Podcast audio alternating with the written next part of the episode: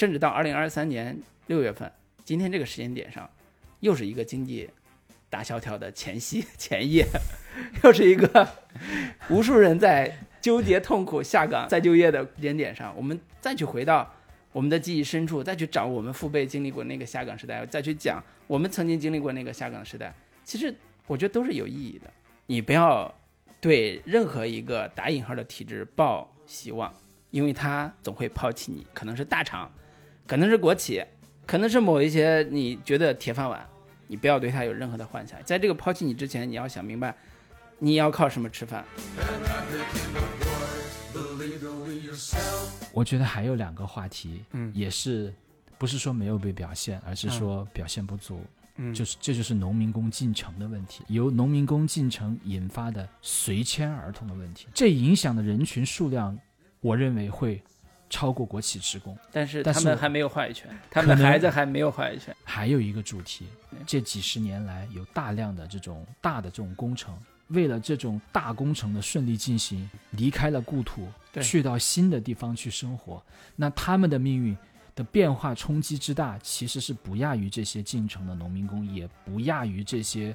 下岗的国企职工的。Hello，大家好，Hello，大家好，这里是准风乐坛，我是老卢。啊，我是老张啊，今天林老师没来，我来顶个班儿。对，啊欢迎老张，这就是我们要说的那个，我们录《漫长的季节》的大咖，就是我们的老张，继续回归，跟我们聊一期啊、热剧，也是已经过了一个月了嘛，已经由热变冷，但是我们依然觉得这部可以好好聊聊的《漫长的季节》。那为什么请老张来呢？老张，你要不要解释一下？呃，因为那个我看了这个片，我觉得很喜欢，呃，嗯内心有很多触动。首先呢，是国有企业社区里头长大的这个厂矿子弟，这是这是这是其一，而且这个故事发生在九八年那一年，沈墨刚刚上大学，而我是也是在九十年代后期上的这个大学，而且嗯是在东北上的大学。啊，漫长的季节你也经历过是吧？东北，在吉林是吧？对，吉林，吉林，啊嗯。上四年大学跟那个那个辛爽导演好像也是吉林榆树的。啊，有缘分，有缘分啊。而而且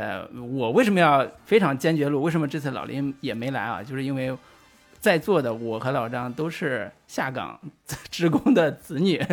然后老林呢他不是，所以我就把他排除在外，然后由我们俩 这个下岗职工子女来跟大家聊一期这个下岗题材的哎悬疑剧，就哎，我是漫长的季节啊我。爸爸妈妈还是双职双职工，然后正好经历了一九九八年的抓大放小国企改革，啊哎，就是同时下岗是吧？哎同时下岗，嗯，前后脚啊。对对对，说起来都叫什么笑谈中，但是当年经历过这个时代的人，可能经历的痛苦啊，经历过的磨难，呃，可能没那么简单。所以，我们今天一方面是借着这个机会聊一聊这部优秀的国产网剧啊，漫长的季节》，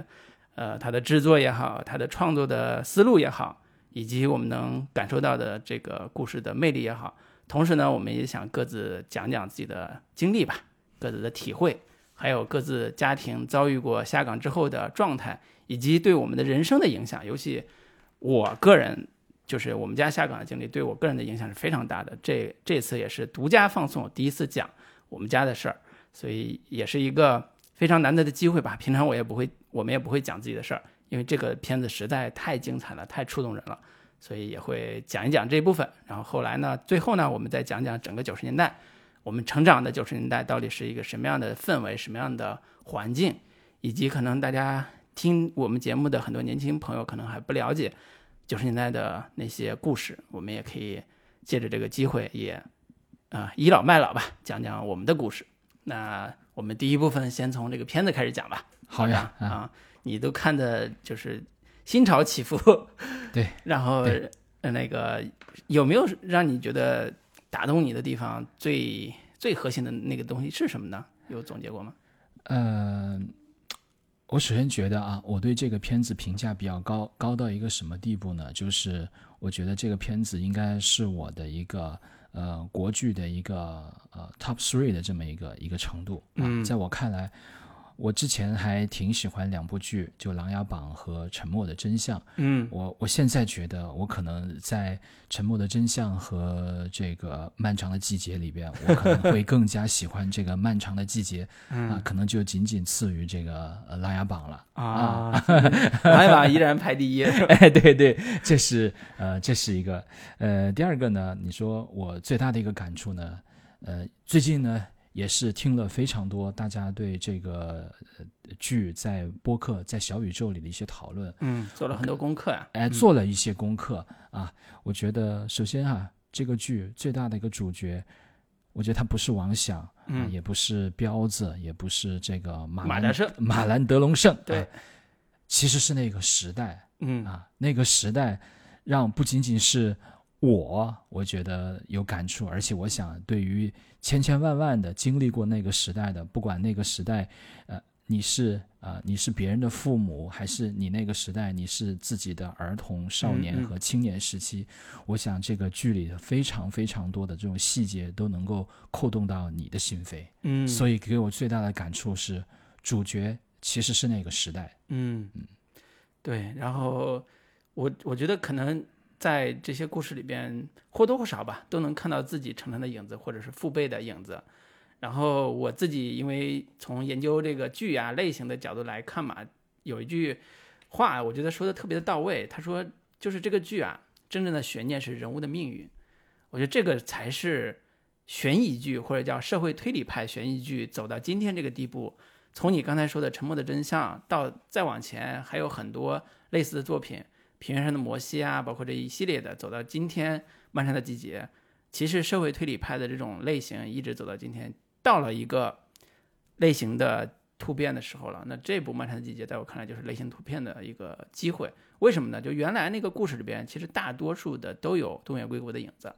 不管是《平原上的摩西》是嫌疑犯 X 前身啊，类似这种，还是像之前我们老说的那些生吞、胆小鬼那个剧的原作是那个白夜行他们的影子。这部其实也有白夜行的影子，大家都提到了。对，啊、包括少年的你，啊、那些也有东野圭吾的影子。这些其实不重要，重要的是这部为什么突然一下子让无数人心碎，让无数人就是就是所谓的电视剧高分儿超级高分儿，然后一下子就爆了。其实很重要原因就是类型是底子，真正能打动人的是时代也好，人物命运也好，这些东西是我们本土的。我们不管学谁，学东野圭吾，学谁，最后还是得回到我们自己自身身上。那这个就是这这个片子最大的魅力，就是人物命运，这个也是里边最大的悬念。里边的不管是王响也好，他们这几个所谓的捉凶三人组的老年组、年轻组，还是王响的儿子，还是殷红，还是沈墨，他们的命运都最后勾着我们一直往下看，去期待他们会发生什么故事，去了解，去想象他们背后到底是经历了什么。这就是这个片子虽然很短，虽然也拍的节奏所谓的很慢，但是一直都能撑着你往下看，一直都能抓着你去想象、去期待的一个原因。所以我觉得这个可能可只有看过的人才能真正体会到我们刚才讲的这个这一套非常虚、非常玄的这些理由。所以呢，如果听我们节目的此刻你现在还没有看过这个片子，那我强烈建议你现在停下来去看一下这个片片子，看完之后呢再听。如果呢，如果你觉得有兴趣，那我们可以继续往下聊，我们就要剧透，我们就要 敞开聊聊这个片子的内容。那还是老张，你讲几个你觉得这个片子拍的好的地方？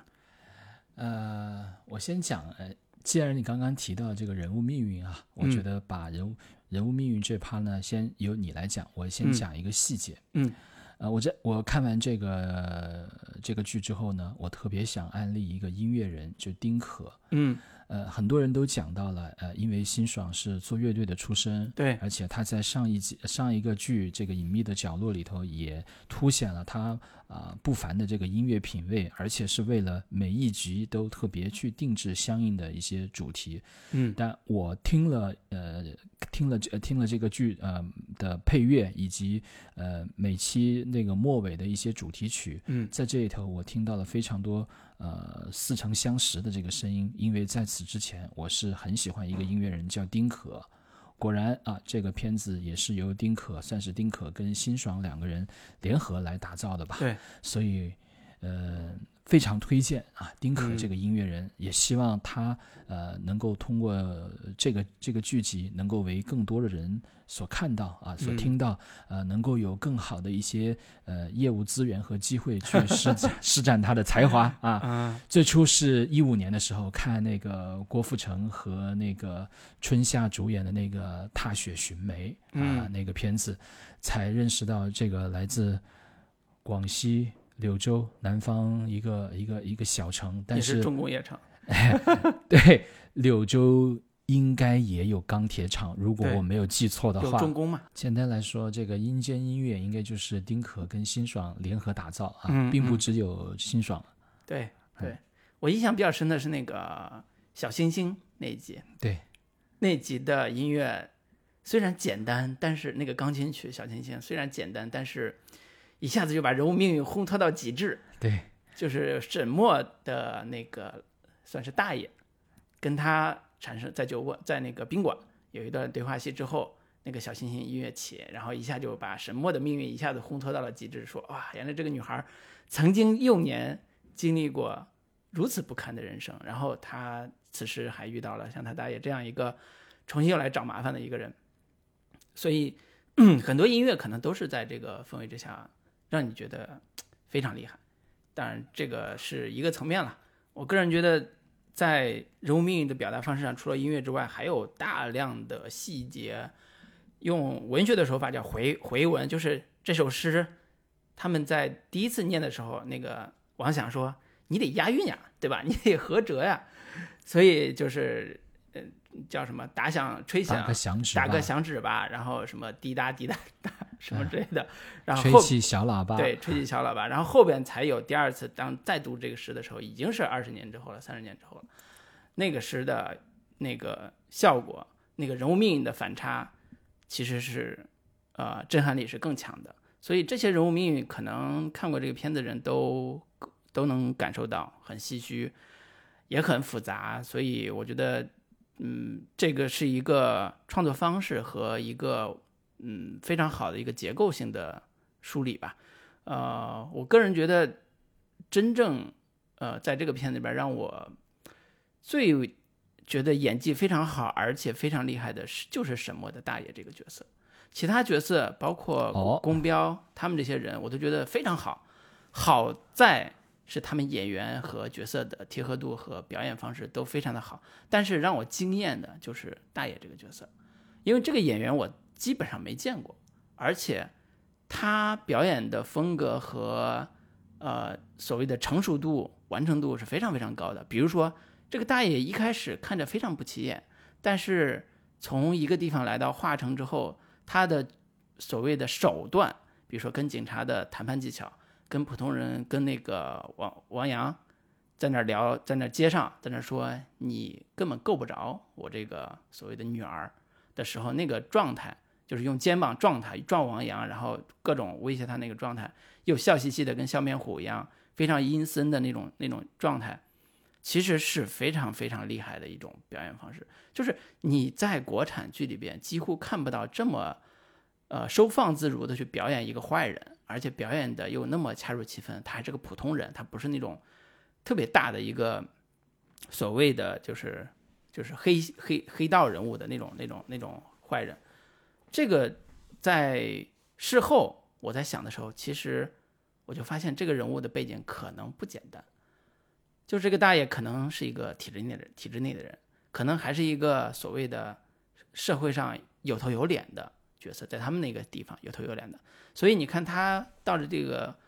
华城之后，跟警察打交道用的话术，说我认识你们的那个队长谁谁谁，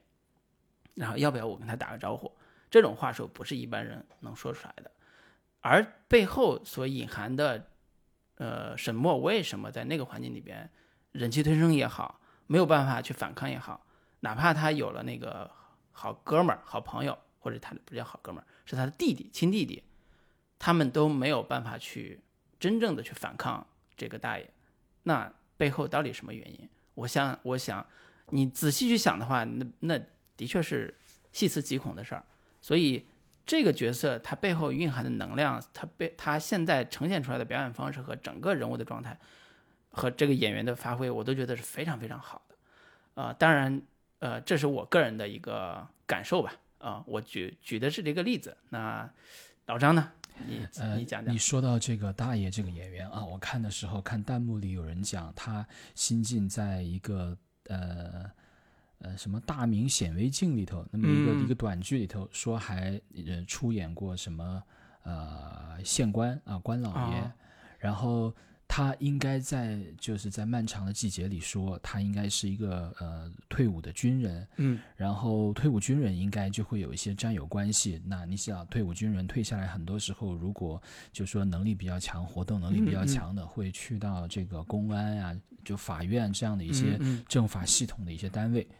啊，确实可能这是就是简单的一个话，把一种社会现实就一句话就能让你懂的人一块一下子就能理解他表达是个什么意思。不仅仅是剧中的那个那个马德胜他懂，我们观众也能懂。对，哎，对，所以这个就靠社会阅历是吧？对，靠社会阅历。对，然后呃，那个老张，你在看这个这些人物的时候，呃，你有哪个人物是让你印象？特别深，或者哪个时刻吧，比如说什么九十年代上大学啊那个时候，呃，沈墨的那个环境，还是我看这个片子啊，你说他们是很多网友都评论嘛，嗯，呃，老年探案三人组，呃，这个有点那个类，还 类似这个，我看刚出现就是这种三三个人物关系比较确定的时候，好多人在弹幕上都还打出，哎，又来一个三叉戟了啊，又来了三叉戟，然后。我想说什么呢？其实因为这个，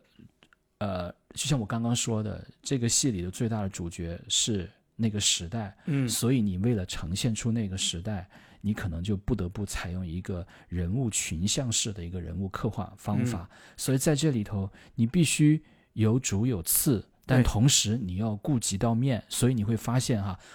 我们很多人把这个片子看完之后，你会发现。你可能对其中有印象、想聊的、印象深刻的，可能不是一两个主角，你是有非常非常多的人想要去聊，你就就发现这个，哎，就感觉聊不过来。这个创作意图通过群像的这种方式就能够呈现嘛？嗯，即便即便你看三人组里头，你会发现还是有主有次，最主要两个是呃王想和范德彪，嗯。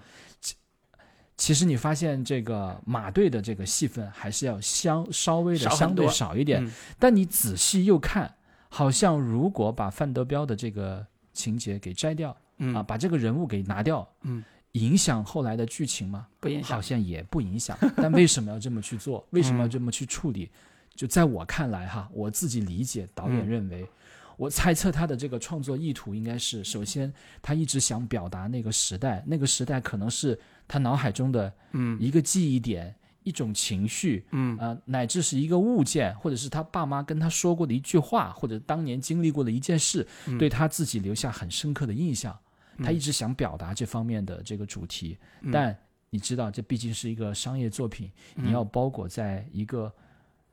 有吸引力的故事和一群能让人看得下的人物在这个里头，所以我觉得他所做的一个选择就是用悬疑来包裹一个生活流的这么一个剧，用群像来取代相对比戏份比较集中在主角上的这么一种创作策略。所以我觉得它是群像戏。然后在这个群像里头呢，令我自己印象最深刻的，我觉得还是这个啊范德彪。啊，不仅仅是哎，不仅仅是因为他幽默，而且是我觉得我们能够在他身上找到很多人的影子。按他的这个说法是，九八年他那个时候到厂办儿，呃，刚上班没几年，那就假定他是九七年上班或者九六年上班的话，也就意味着他可能是这个九二级或者九三级的。大学生啊啊，大学生，理工学校好像是当时不记得了，不记得了。但是你可以想见哈，就是 说呢，呃，我我之前看过数据，大概九十年代的大学生的这个呃数量呢，可能是比如说如果我记得这个数字没有记错的话，比如说在二零二三年，可能有一千二百万的这种高校毕业生会毕业。在九十年代的时候，这个数字你知道是多少吗？是六七十万。九十年代，九十年代，我看过一个表，好像我印象很深的是九八年扩招之前，大概也才最多最多二三十万。嗯，我好像是。然后九八年我可以之后，我可以再去查一下啊。我手里头有过一个表，嗯，有过一个表。为什么说有过一个表呢？前几年王兴说过一句话，就是呃，中国大学毕业生呃，那累计直到人人口的百分之四。当时我是不相信这个数字的，嗯嗯，所以我把一九七八年以来到二零一八年这个大学生每年大学生毕业的数量做过一个统计，嗯，这个统计里头，我印象中在这个九十年代的时候，全国应该就是一个几十万的这么一个大学生，嗯，那不说这个了啊，不说这个啊，呃，甭管是多少，这个数据具体是多少。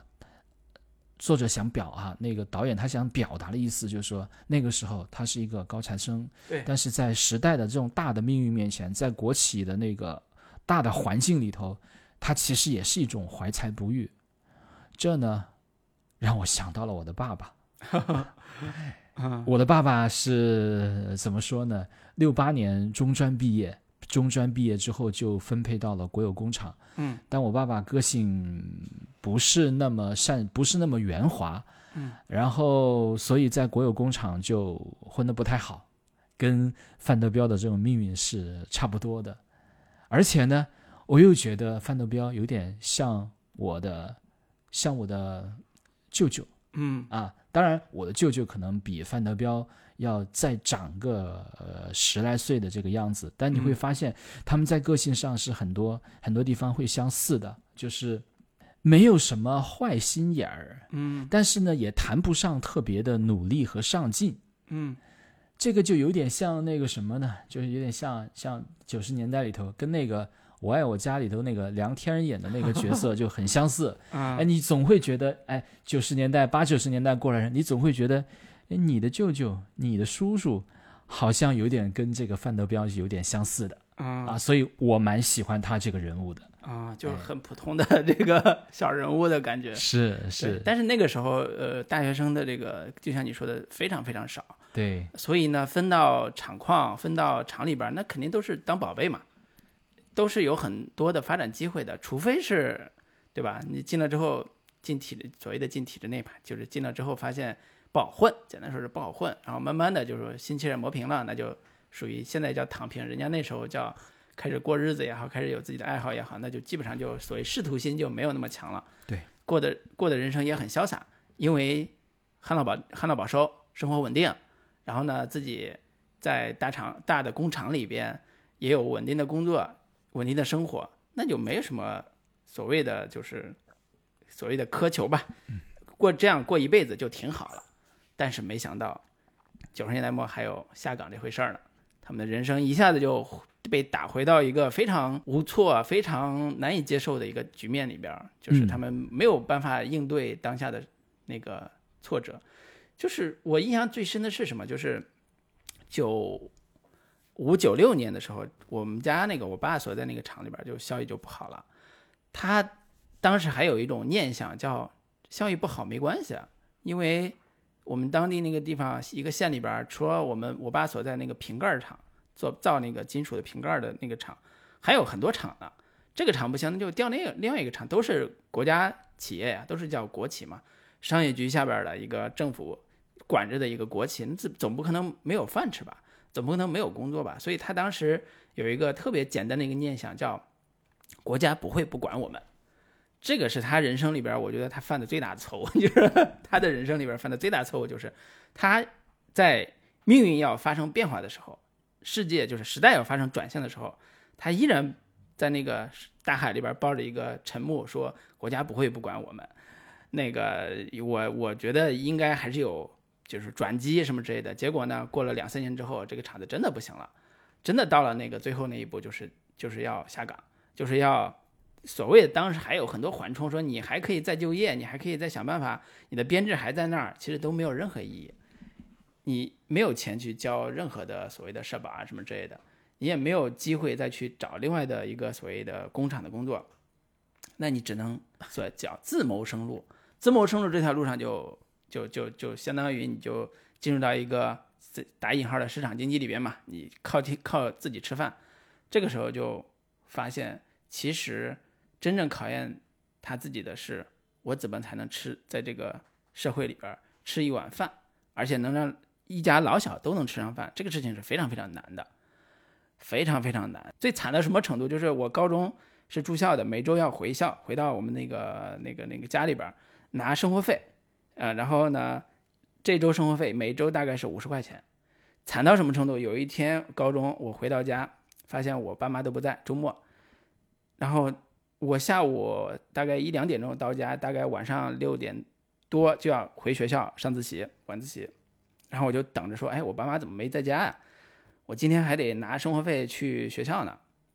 等了两三个小时还没回来，我就有点生气，我说怎么回事？难道不记得了吗？我今天 周末回家，我得拿五十块钱生活费去学校那个上课呀。结果又等等到五点多还没回来，我就要该我就不得不走了，我就只能说，哎呀，我去找邻居一个阿姨去借钱吧。那个邻居阿姨也是当时下岗，我们都是我爸的同好特别好的朋友跟同事，她去借了五十块钱，我就解释来说，哎呀，我爸妈不知道干啥去了，没在家，我就借借你五十块钱，我回头我跟我爸妈说一下还你。他就二话不说就借我，我就上学去了。结果我上学我在路上我就在纳闷，我说怎么回事他们？突然意识到一个问题是，可能我爸妈在那个时刻连五十块钱都拿不出来。这个这个这个问题一下就击中了我，就是我一下意识到，说我天，我们家可能真的到这一步了。真的，他们去出去各种想办法做生意也好，或者做点小买卖也好，但是不代表说你出去做个小买卖你就能挣到钱呀，你就能所谓的能把本收回来呀，那真的不好说。家里那些坐吃山空那几年，可能我爸痛苦的喝酒，跟跟我那些叔叔们喝酒，每天。喝完酒之后在那儿发酒疯，那个时候，那可能他没有想到有这这一天，但是真的已经发生了。而且当年他在我们邻邻居啊、亲戚面前都觉得你在工厂有钱，而且是有体面工作，你觉得很就是我爸我妈都是农村来的嘛，就是你回到村里边，大家都觉得你很了不起，吃上了这个国家的饭。如今这个饭没了，碗砸了，那你再回去你是没脸回去的，你没脸见人家说，哎呀，我此时混得不好。他他的心理压力也很大，所以这一系列都构成了我当时那个生长环境里边特别纠结、特别痛苦的那那几年。不是因为家庭条件不好，而是因为我一直在思考一个问题，就是到底怎么了？呃，到底什么原因导致这个情况？到底什么原因是让他们的命运产生这么大的、这么大的变化？而我又应该如何去选择我的道路？那这一系列的这个这个思考，其实其实基本上就改变了我的人生。改变了我的这个很多的选择，甚至就成就了今天的我。简单说，就成就了今天的我。就简单的总结，对于那个时候的思考，简单总结就是：你不要对任何一个打引号的体制抱希望，因为他总会抛弃你。这就是我的最大的一个人生思考，就是你不要对那个体制打引号的体制，那个可能是大厂，可能是国企，可能是某一些你觉得铁饭碗。你不要对他有任何的幻想，因为他总有一天会抛弃你。在这个抛弃你之前，你要想明白，你要靠什么吃饭。所以我当时有个外外公，有一次跟我在路上聊天儿，他他是小时候做买卖，一直从解放前做那种那种糖果店，做那种童工开始，一直做了很多年小买卖。虽然一直做的非常非常小的小买卖，但是他告诉我一句话，他说人贵有一技之长。然后这句话也是影响我很大很大的。人生就是我大学读了一个完全没有用的专业，就是文学系，就是写中文的中文字儿的那些东西，完全没有任何用的专业。但是，我我们正好读了那个影视戏剧影视文学嘛，所以就是跟影视相关的，那就看电影也没有任何用，看小说也没有任何用。那你靠什么吃饭？这就是我那个时候也都也开始意识到这些问题。所以这一系列的都构成了真正在那个下岗时代，真正在那个环境里边。我的一些成长的一些一些经历吧，我觉得这个可能是我在看《漫长的季节》最有感触的一个部分之一。他不停的把我从这些人物的命运身上拉回到我的回忆之中，拉回到我曾经的经历之中。我的那些叔叔阿姨，那些我爸的朋友们，他们在我多年之后还能见到我，就我们回来之后有时候还能见到，还能看到他们老去的样子。然后我结婚的时候他们也来了，然后看着他们就是已经苍老了，已经还很调侃叫我什么你你那那那那那那时候讲小时候的故事嘛，就是就会有一种跟我们看这个剧的时候看到他们在那个九七九八年他们三个所谓德彪，他们几个人在一起玩的时候，然后到了二十多年之后，邢三儿再遇到他们的时候，那个变化，其实我都是经历过的。啊，人物命运，谁去世了，谁又遇到家庭遇到什么变故，这些人物命运也都是我经历过的。所以，我有时候在想，《漫长的季节》这个片子为什么那么火？不，不只是讲了一个特别精彩的故事，他一直在试图去像你说的找那个时代的感觉，找那个时代的记忆，那个时代记忆又一步一步的去刺激像你我这样有那个记忆的人去发掘、去回味、去试图整理我们到底经历了什么，我们到底。如何走到今天这一步，甚至到二零二三年六月份，今天这个时间点上，又是一个经济大萧条的前夕 前夜，又是一个无数人在纠结痛苦下岗再就业的这个这个时间点上，我们再去回到我们的记忆深处，再去找我们父辈经历过那个下岗时代，再去讲我们曾经经历过那个下岗时代，其实我觉得都是有意义的，都是有价值的。这个价值就在于我们真的要好好想想。我们到底经历过哪些人生？我们到底应该往哪儿走？此时此刻，二零二二三年的六月三号，我们在这录这个节目，也是同样的思考。包括我们现在作为中年人，可能也是这个经历过叫什么，也不叫下岗，经历过换工作，甚至经历过公司不太行。我们我们都经历过，就是我、老张、老林都经历过这个阶段，都在重新再以中年人的身份再去出发，再去想。我们到底应该下一步往哪儿走，是吧？对，这我就简单分享到这儿，我就有感而发。嗯，我觉得你说的我都还挺有挺有感触的，就是我我想讲两点啊。呃，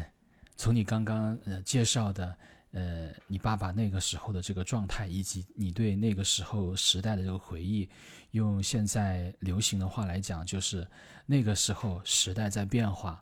嗯，过去的一些逻辑、运行方式、规则，可能在呃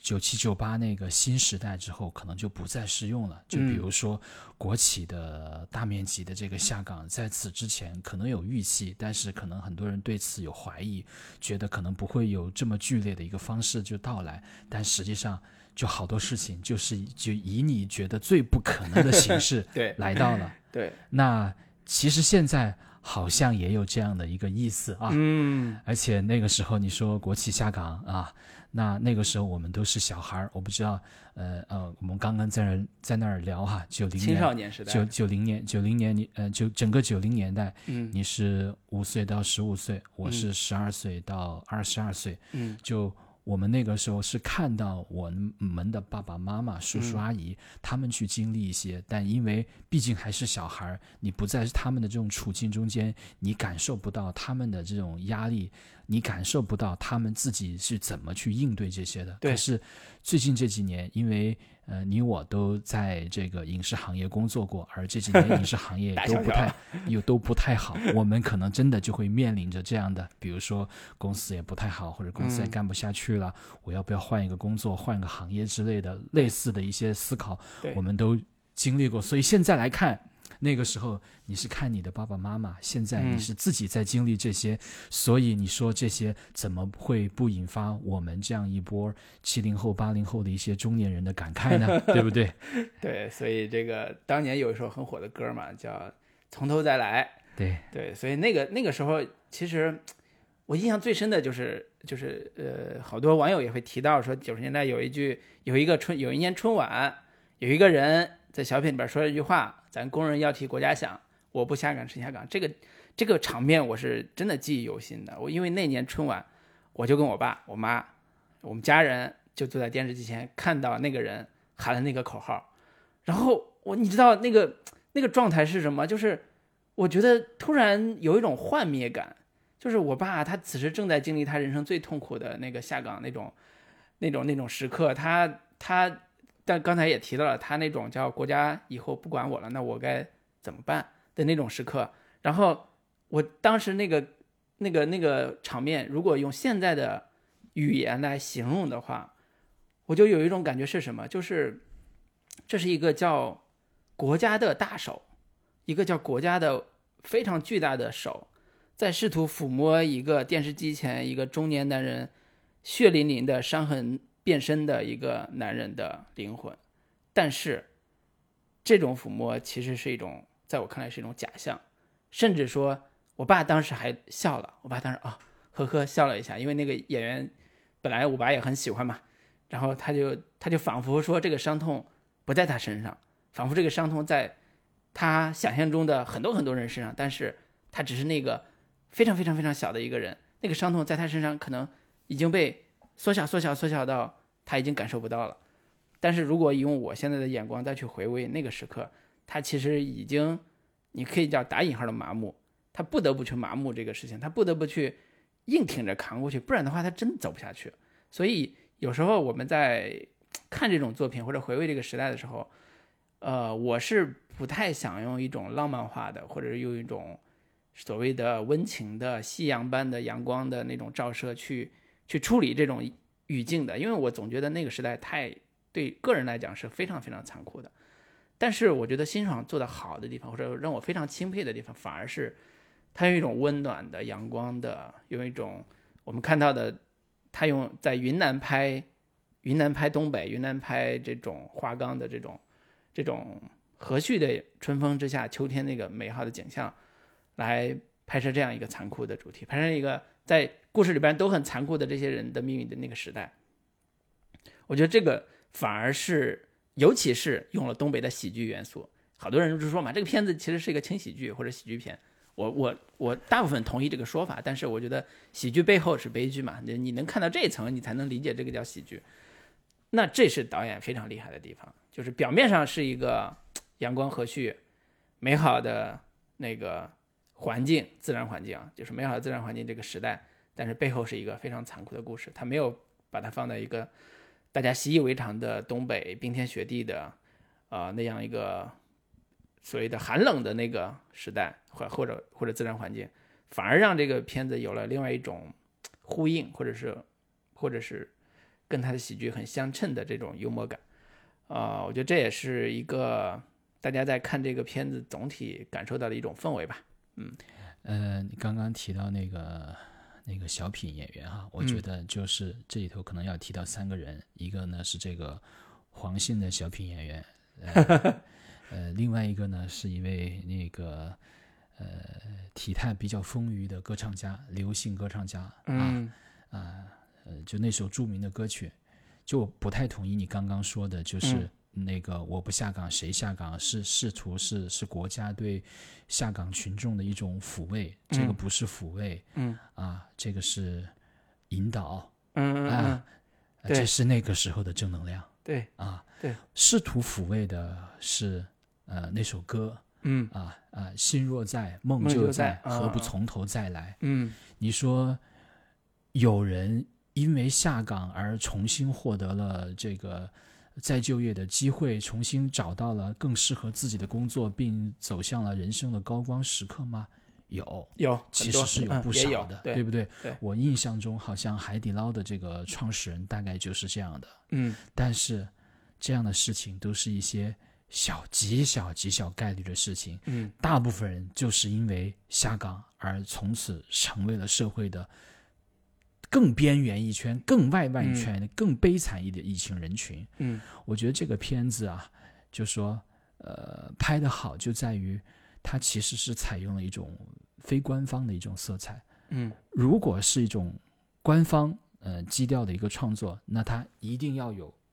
我不下岗谁下岗那样的表述。对，一定会要摘取一些个别的小概率的事件，告诉你。心若在，梦就在 啊！不如从头再来。还有人下岗创业成功了，成功了，你怎么不去看到那些事情呢？对，如果是官方的这个这个片子，一定会有这样的。但是我们能够看到这个片子里头几乎没有这样的表现。是啊，是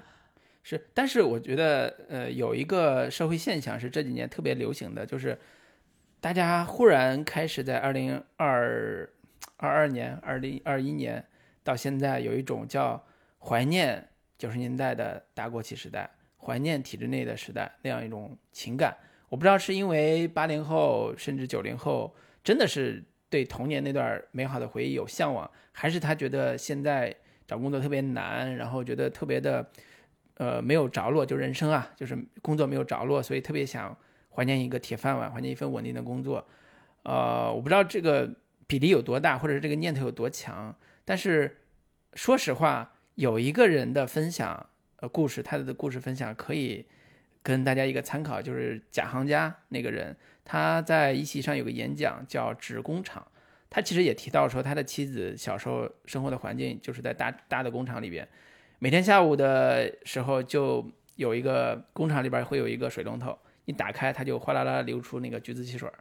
全工厂的人都可以拿桶去接。就在他的童年时代，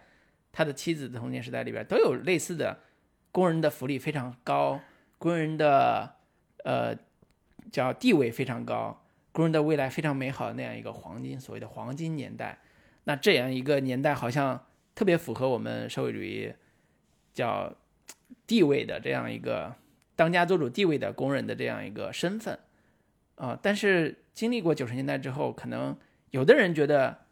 这是历史的必然，但有的人觉得这只是资本主义入侵我们。国家的一个一个一个历史的一个倒退，其实我们应该再回到那个大工厂时代，再回到大集体时代，再回到那样一个看似非常梦幻的玫瑰色的乌托邦的那样一个工厂时代。我觉得这个可能真的是一个美好的幻想和残酷的现实的一种一种一种选择吧。我自己觉得，从我的人生经历里边，这个可能不是一个很好的选项。就是所谓回到大当年的那个大工厂时代，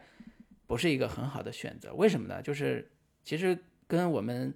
成长环境里边一直在孜孜念念探讨的一个福利国家直接相关。就是我们我们上学的时候，那个时候大家特别向往的是福利国家，比如挪威啊、瑞典啊什么之类的。为什么它会会有那么多福利？是因为他们的工业化足够强吗？是因为他们的社会制度更好吗？是因为他们的那个社会分配的能力更好吗？社会分配的这个这个方式更好吗？所有这些都经历过历史学家、社会学家以及政策研究的专家探讨了二三十年，结果到了今天变成一个说，我们就回到我们的九十年代大工厂，就香港之前大工厂就好了。那难道没有人想过当年为什么会出现所谓的大工厂效益不好的这个现实吗？为什么会有这项这样一个所谓改革的市场经济改革和抓大放小这样一个现实局面嘛？我觉得这个都是。只有经历过那个年代的人，才会真正的去理解和思考为什么会那个样子的人。呃，我当然这个跟我们今天聊这个剧没啥具体关系啊。这个原因的探讨都是经济学家他们探讨的这个问题。如果感兴趣的话，可能需要看一些不太难难看下去的那些专家的书，比如说像李以宁，啊，还有周其仁吧，那个北大那个老师写过类似的关于中国经济改革的一些非常现实的。问题的总结和探讨的，我觉得这些都是非常好的一些能够了解这个那个时代的一个所谓的理性思考。那感性上，我们俩人可以多聊了，尤其那个老张，那个话筒交给你，你可以多聊了。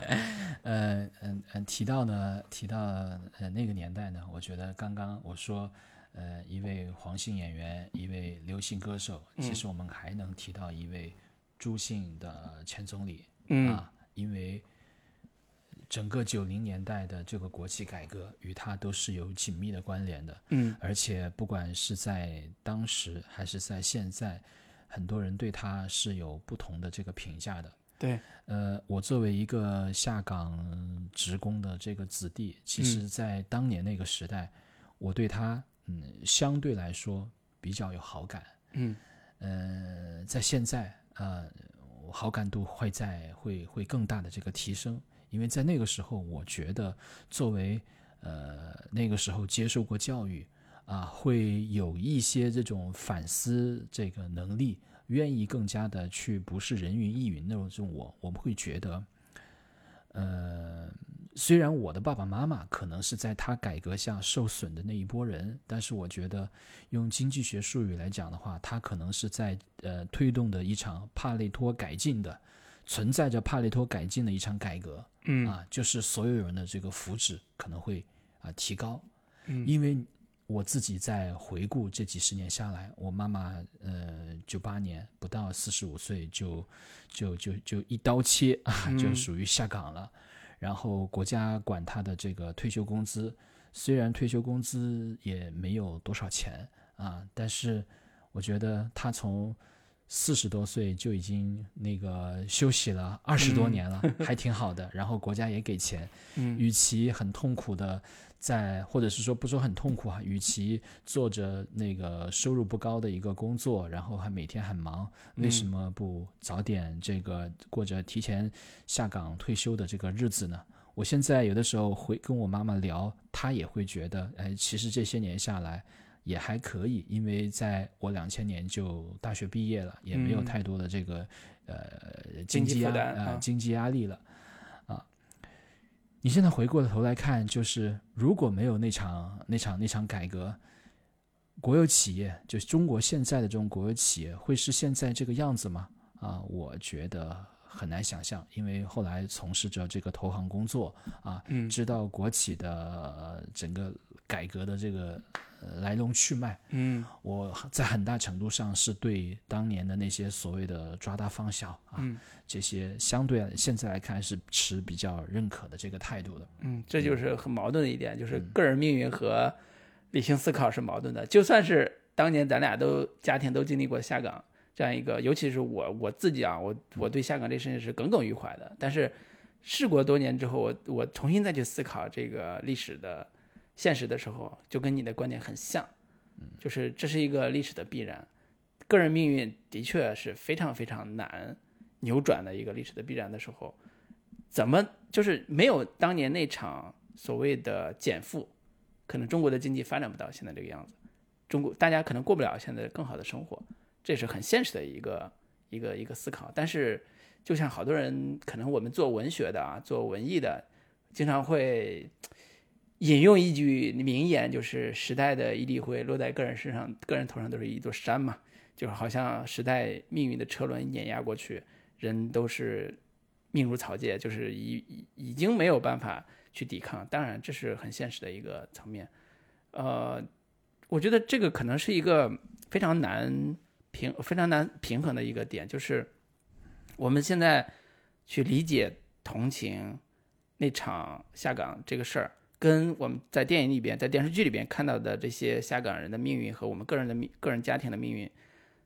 其实是形成一个巨大的反差的。就是当年他们为什么过得那么的不如意，他们的自尊被打碎了，他们的希望被打碎了，他们的生活也一落千丈，然后进入到一个边缘化的一个生存境地。甚至，如果大家有印象的话，在九十年代末吧，两千年初的时候，那个有一个著名的导演王斌拍过《体系区》这个纪录片，非常长，他就拍的是东北工业厂区那些下了岗的人，那些东北的老爷们儿如何在下岗之后抗争生活，那些那些我都不敢再细说那些细节，大家如果看的话，都会非常非常的痛苦和挣扎。你你是个人，你都会埋怨说这场改革到底为什么要牺牲我们？这场改革为什么要牺牲我们的家人？甚至我我举个很很真实的例子吧，就是我高中那段时间，我要步行上学，走个大概二十多分钟去上学。从我们家上学的那条路上，要穿过几个我们县的几个主干道，我就看着那个主干道上来来往往那些小轿车，我其实是有仇富心理的，我其实是非常非常难以接受说，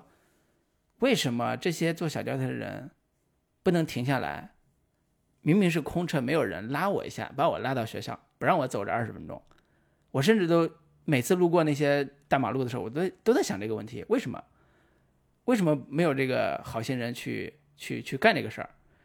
而且我那个时候肯定是也特别同情理解现在那些仇富的人的，因为我觉得我们我爸那个厂子是他下岗了，但是有的人就利用那个厂子可能挣到了钱，有的人就是所谓后来叫侵吞国有资产嘛，就是变卖国有资产然后挣的钱，可能里边也有很多人就靠这个发了财，但那个人不是我爸，对吧？所以呢，你从这些现实的自己生长经验里边去得到的体会，就会对那个时代下岗这个事儿有非常大的怨念，对于仇富这个事儿有非常多的这个这个心思。直到有一天我遇到一个什么事儿，我突然改变了我的想法，就是我有一天在路上走，突然有个大哥带骑个摩托车，戴个头盔，然后看着我拿个包，里边装了几个苹果，然后不是装了几个，你拿着一个一个手提包吧，然后装了一些东西。吭哧吭哧在在在上坡，那大哥说：“哎，你去哪儿啊？”我说：“我去中学，哪哪中学啊？”他说：“我顺路，你坐我坐我后座，我带你过去。”然后那大哥就带着我走过去，他我完全不认识他，我觉得我从来没见过他，他也没见过他，我我根本不熟悉的，我我我不知道为什么他那天要拉着我坐大概几分钟的那个摩托车后座，然后他带着我到到我们那个中学，然后临走下来的时候，我突然意识到我。口袋里边有苹果，我拿给他吃。他说我：“不要不要不要。”他就开车就走了。我那个事情让我突然意识到一个新的视角，就是我当时在埋怨什么，我当时在仇仇恨什么。而这个人其实告诉我了一个新的人生的境地，就是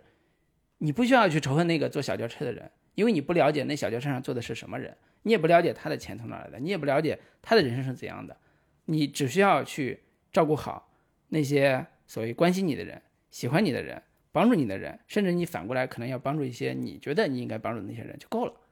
因为很多事情你决定不了啊。所以我在看那些咱们咱们片子今天讲那个《漫长季节》那些片子里边的人，那那些人的时候，为什么公标这个人身上有一堆的臭毛病，身上有一堆的问题，甚至有些女性朋友觉得这个人身上简直是一无是处，你嫁给他简直就就就就没有必要。但是你反过来想，公标这个人。他，你不能叫急公好义吧？至少他是一个非常热心的一个善良的人。他的姐夫遇到了事儿，几十年如一日，他还在帮姐夫。姐夫遇到什么困难，他也在帮着姐夫去处理。当然，他捅的篓子也更大啊！姐夫一直帮他擦屁股。但是这就是普通人啊，这就是我们去看的那些身边那些普通人的那些样子，那种温暖的，那种，呃，你可以叫亲情或者是友情所支撑起来的那种。人际关系，其实就是我们生活生活的某种意义吧。简单说是这样的，对。所以，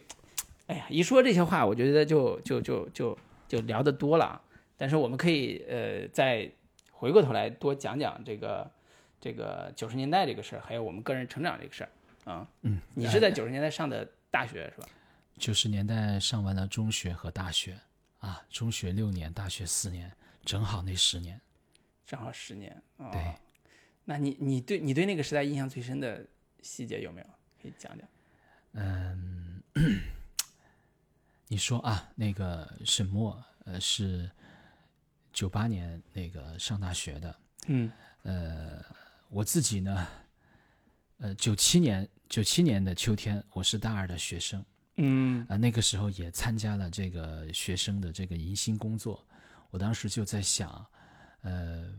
如果是我们来参与这个设计这些细节，我一定会在假定这个是九七年，我一定会在那个。呃，大二大二老生迎接新生的各种这个场面中间啊，疯狂的放送一首一首歌啊，任贤齐的这个《心太软》。我记得九七年的秋天，这首歌是在长春的各大高校的这个迎新的这个场景中间非常非常的这种普遍和流行。嗯，至于九八年是什么歌，我现在有点忘记了，但我自己个人相约九八，但我自己个人会个人会觉得啊，九八年一个是《相约九八》这首歌。九八年的春晚，还有那个昨天、今天和明天啊，那个小品啊，对对对，啊，然后还会就还会有那个呃那个那个那个，我记得如果没有记错的话，应该就是九八年可能下半年的时候，有一首熊天平的歌曲会特别的流行，叫做呃火柴天堂吧，对啊火柴天堂啊苦情歌，对，嗯，呃。我我我能听得出啊，这个少华刚刚讲的这一段确实是这个片子啊击中了他的这种情绪，所以这个片子不仅仅是在看你在观察剧中的人物命运，同时你在看的这种过程中间，你也会想到自己过往经历的人和事，自己的这种父辈，呃，自己成长中的很多细节，比如说你刚刚讲到的。呃，在你的大哥啊，呃，坐在汽车里开车的这个人，嗯我想把这个话题呢，再再再再拉回来一点，嗯我们可以来聊一聊啊，就是比如说，呃，你作为现在的这个呃影视从业者，我们可以起一个话题，就是嗯说、这个片子它为什么会拍得好啊？为什么会让大家引发如此的共鸣？那首先它的话题啊，嗯话题是是一个广谱性的一个话题是啊。我们可以来聊聊，我们能不能事后的去提炼、分析、总结一下，大家为什么会觉得这个片子拍得好？我我我先来说几点啊，嗯先来说几点，你回头可以再补充或者是评论之类的。我先简单的说一说这个我呃几个大的这种这个点，然后再详细再展开。首先呢，我觉得辛爽啊也好，呃，他作为一个这是他的一个第二个这个导演长篇的这么一个一个作品，能够达到如此的高度，我认为跟他是新一代的这种创作者有关系，跟他是新这个主题一定是他长久以来一直想表达的这么一个主题。就这个片是他自内心有感而发的这么一个片，一定不是他在外面接活儿的别人找过来的一个片。或者是说这个片可能是找过来了，那也一定击中了他内心积蓄已久的很多情绪和话题，嗯。所以是一个新一代创作者和一个呃一直想表达话题的一个碰撞啊，嗯。我觉得这是第一点啊，嗯。我回头可以详细再说。嗯。我觉得在嗯、就我补充一下，哎。其实你说的这个点是近几年有一个独特的东北文学现象，东北文艺复兴三杰嘛，东北现象和我们整个八零后甚至七零末吧这代人的成长经历是直接相关的。你从这波的创作的风潮来看，早期的就是双雪涛写《平原上的摩西》，这部算是呃非常大的奠定了东北下岗文学，简单说吧，东北下岗文学的一个基调，就是在简单说就是在呃推理悬疑剧的核心创意上借鉴商业化的模式，但是在文学风格上是用一种呃比较纯文学的方式去创作的。《平原的摩西》是我非常非常喜欢的一一部中短篇的中篇的一个小说，它的故事结构是文学化的，是纯文学的，但是它的核心的悬念是类型化的。所以这个提供了一个非常好的叙事的或者叫拍影视剧的方方案，就是如何把一个呃年代戏拍成现在观众爱看的类型剧，这个是一个非常非常重要的一个切入角度。不然的话，其实你再去拍怀旧的下岗的题材的人物的故事，是很难很难引起现在这么大的反应的。因为观众现在要看的是更好看的剧，而不是看一个苦苦苦哈哈的很惨的一个怀旧剧。呃，如果仅从怀旧的角度去看的话，你看那个《人间世》，那个是怀旧的，那个是大时代啊，人物命运几兄弟，然后成长大成长，跨几十年的成长，你看那个。但是作为年轻观众，作为更有追求的年轻观众，他们要看的是像《漫长的季节》这种的，既有类型化，又有更深的，像你说的新爽导演的个人的生活经历、成长经历。我不知道辛爽是八零的还是八一的，八一年我刚刚网络查询了一下，他就是跟我们一样的一代那个八零后成长在九十年代成长长大的那那那些那那波人，双雪涛也是那波人，班宇也是那波人，后来的郑执也是那波人，就是这三个人都是在文学阶段先完成了所谓文艺复兴三杰嘛，先完成了文学的某一种类型化，纯文学类型化。呃，正呃正直就不说了，他那个生吞改成了胆小鬼，但是因为故事内核被改编的时候吧，影视改编的时候被审查的因素给改掉了，所以那个片子就不温不火的。那小说还可以，大家有空可以看一下。然后呢，班宇就不说了，班宇是这个戏的一个文学策划或者文学顾问吧，文学总监。他那首《响指》那个诗，就是《漫长的季节》这个名字，就是来自于班宇那那本书的一个中间一个短篇。所以呢，这个本身就是东北文学的某一种变形，或者是某一种类型化的一种处理方案。所以我个人的一个直接的看法就是，没有类型化的底子，没有悬念的这种写法，呃，他们这几本文学作品不会这么火，他们拍成的剧也不会这么好看，因为悬念、悬疑故事，甚至罪案是真正能够所谓达达到人更复杂那一面的人性更复杂那一面的一个一个窗口或者一个抓手吧，一个戏剧性的抓手。有这个东西，你的故事你再怎么编，再怎么飞，你都能回到那个语境里边，回到那个人物身上。不然的话，就像一个流水账，就像一个生活生活流的作品，观众很难忍下去。所以这个片子在一开始看的时候，前两集其实是不温不火。为什么？是因为它的悬念好像有罪案片，但实际上大家觉得你拍生活这东西好看吗？但是很快到了二三四集之后，发现哇，拍的生活戏真好看。王阳他们家一家三口的戏好看，彪子他们家的戏也好看，生活戏比比皆是。穿插在一起的时候，发现这个戏生活戏的质感尤其好看，甚至大家又对应上当年的马大帅那个生活戏，所有这一切都远上了，都觉得生活戏的质感是我们渴望已久且没有看到的这种怀旧题材的生活戏。那这个就是一个怀旧生活加悬疑的一个非常完美的一个结合方式。我觉得这是他火的一个第一个点吧。是我刚刚说，呃呃。我我觉得我说的因为理由呢，简单来说的话，就是一个新一代的一个创作者，加上一个有呃有想表达的这么一个主题。嗯，你的一个说法呢是，就是算是第二点，就是说文学化的这种风格融合在类型化的表达之中。对对。我我想再就着你的这个话题哈，再再说一点啊，就是现在很多剧集其实单一的这种元素类型可能是可能不足以撑起整个剧，或者是说在策划在制片人的这个阶段，你下不了这个决心用单一的这种风格去把整个剧去撑起来，所以大多数的剧都会有杂糅。你看在这里头，它杂糅的是什么呢？我们这个时候会发现就是。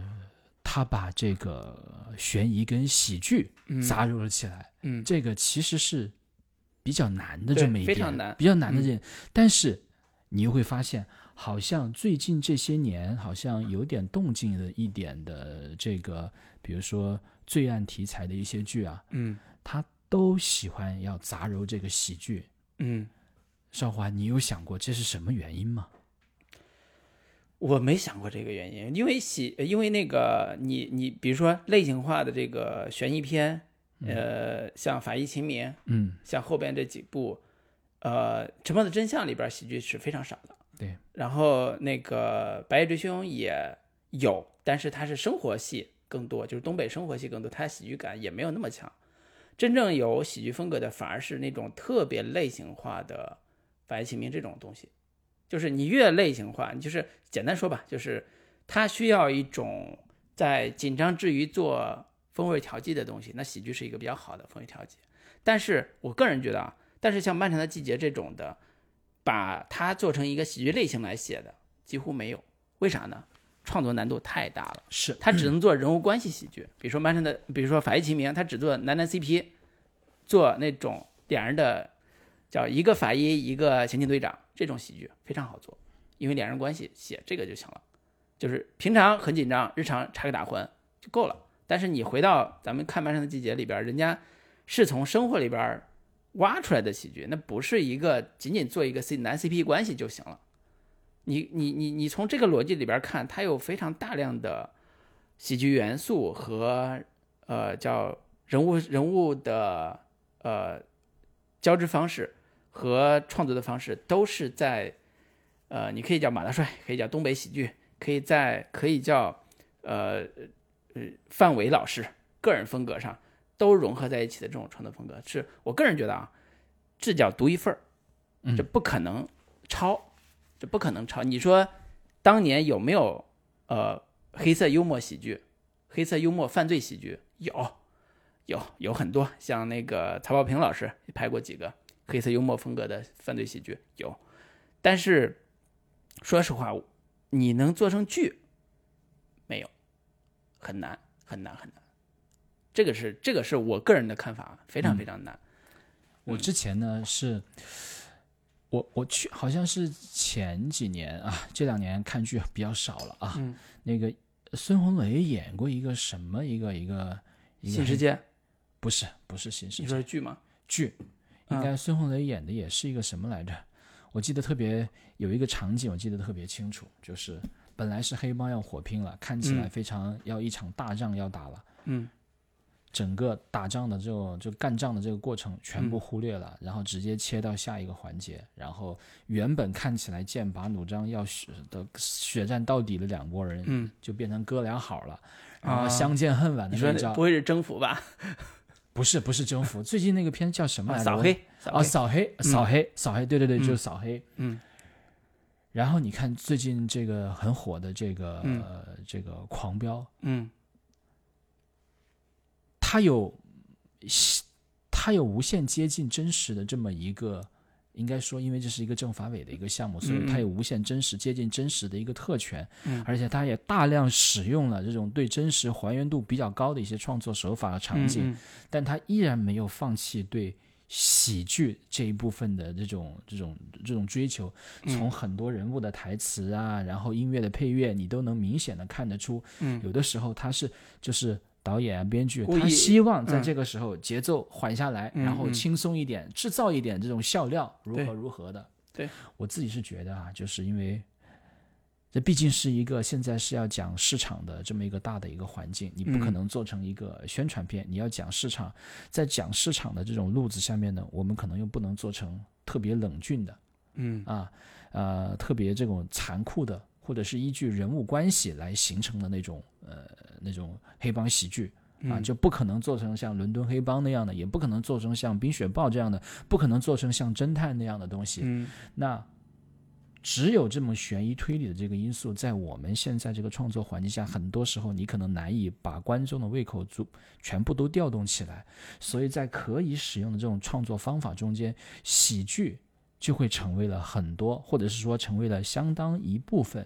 啊、罪案剧、推理剧的一种想获取更多市场的这么一种选择，而具体在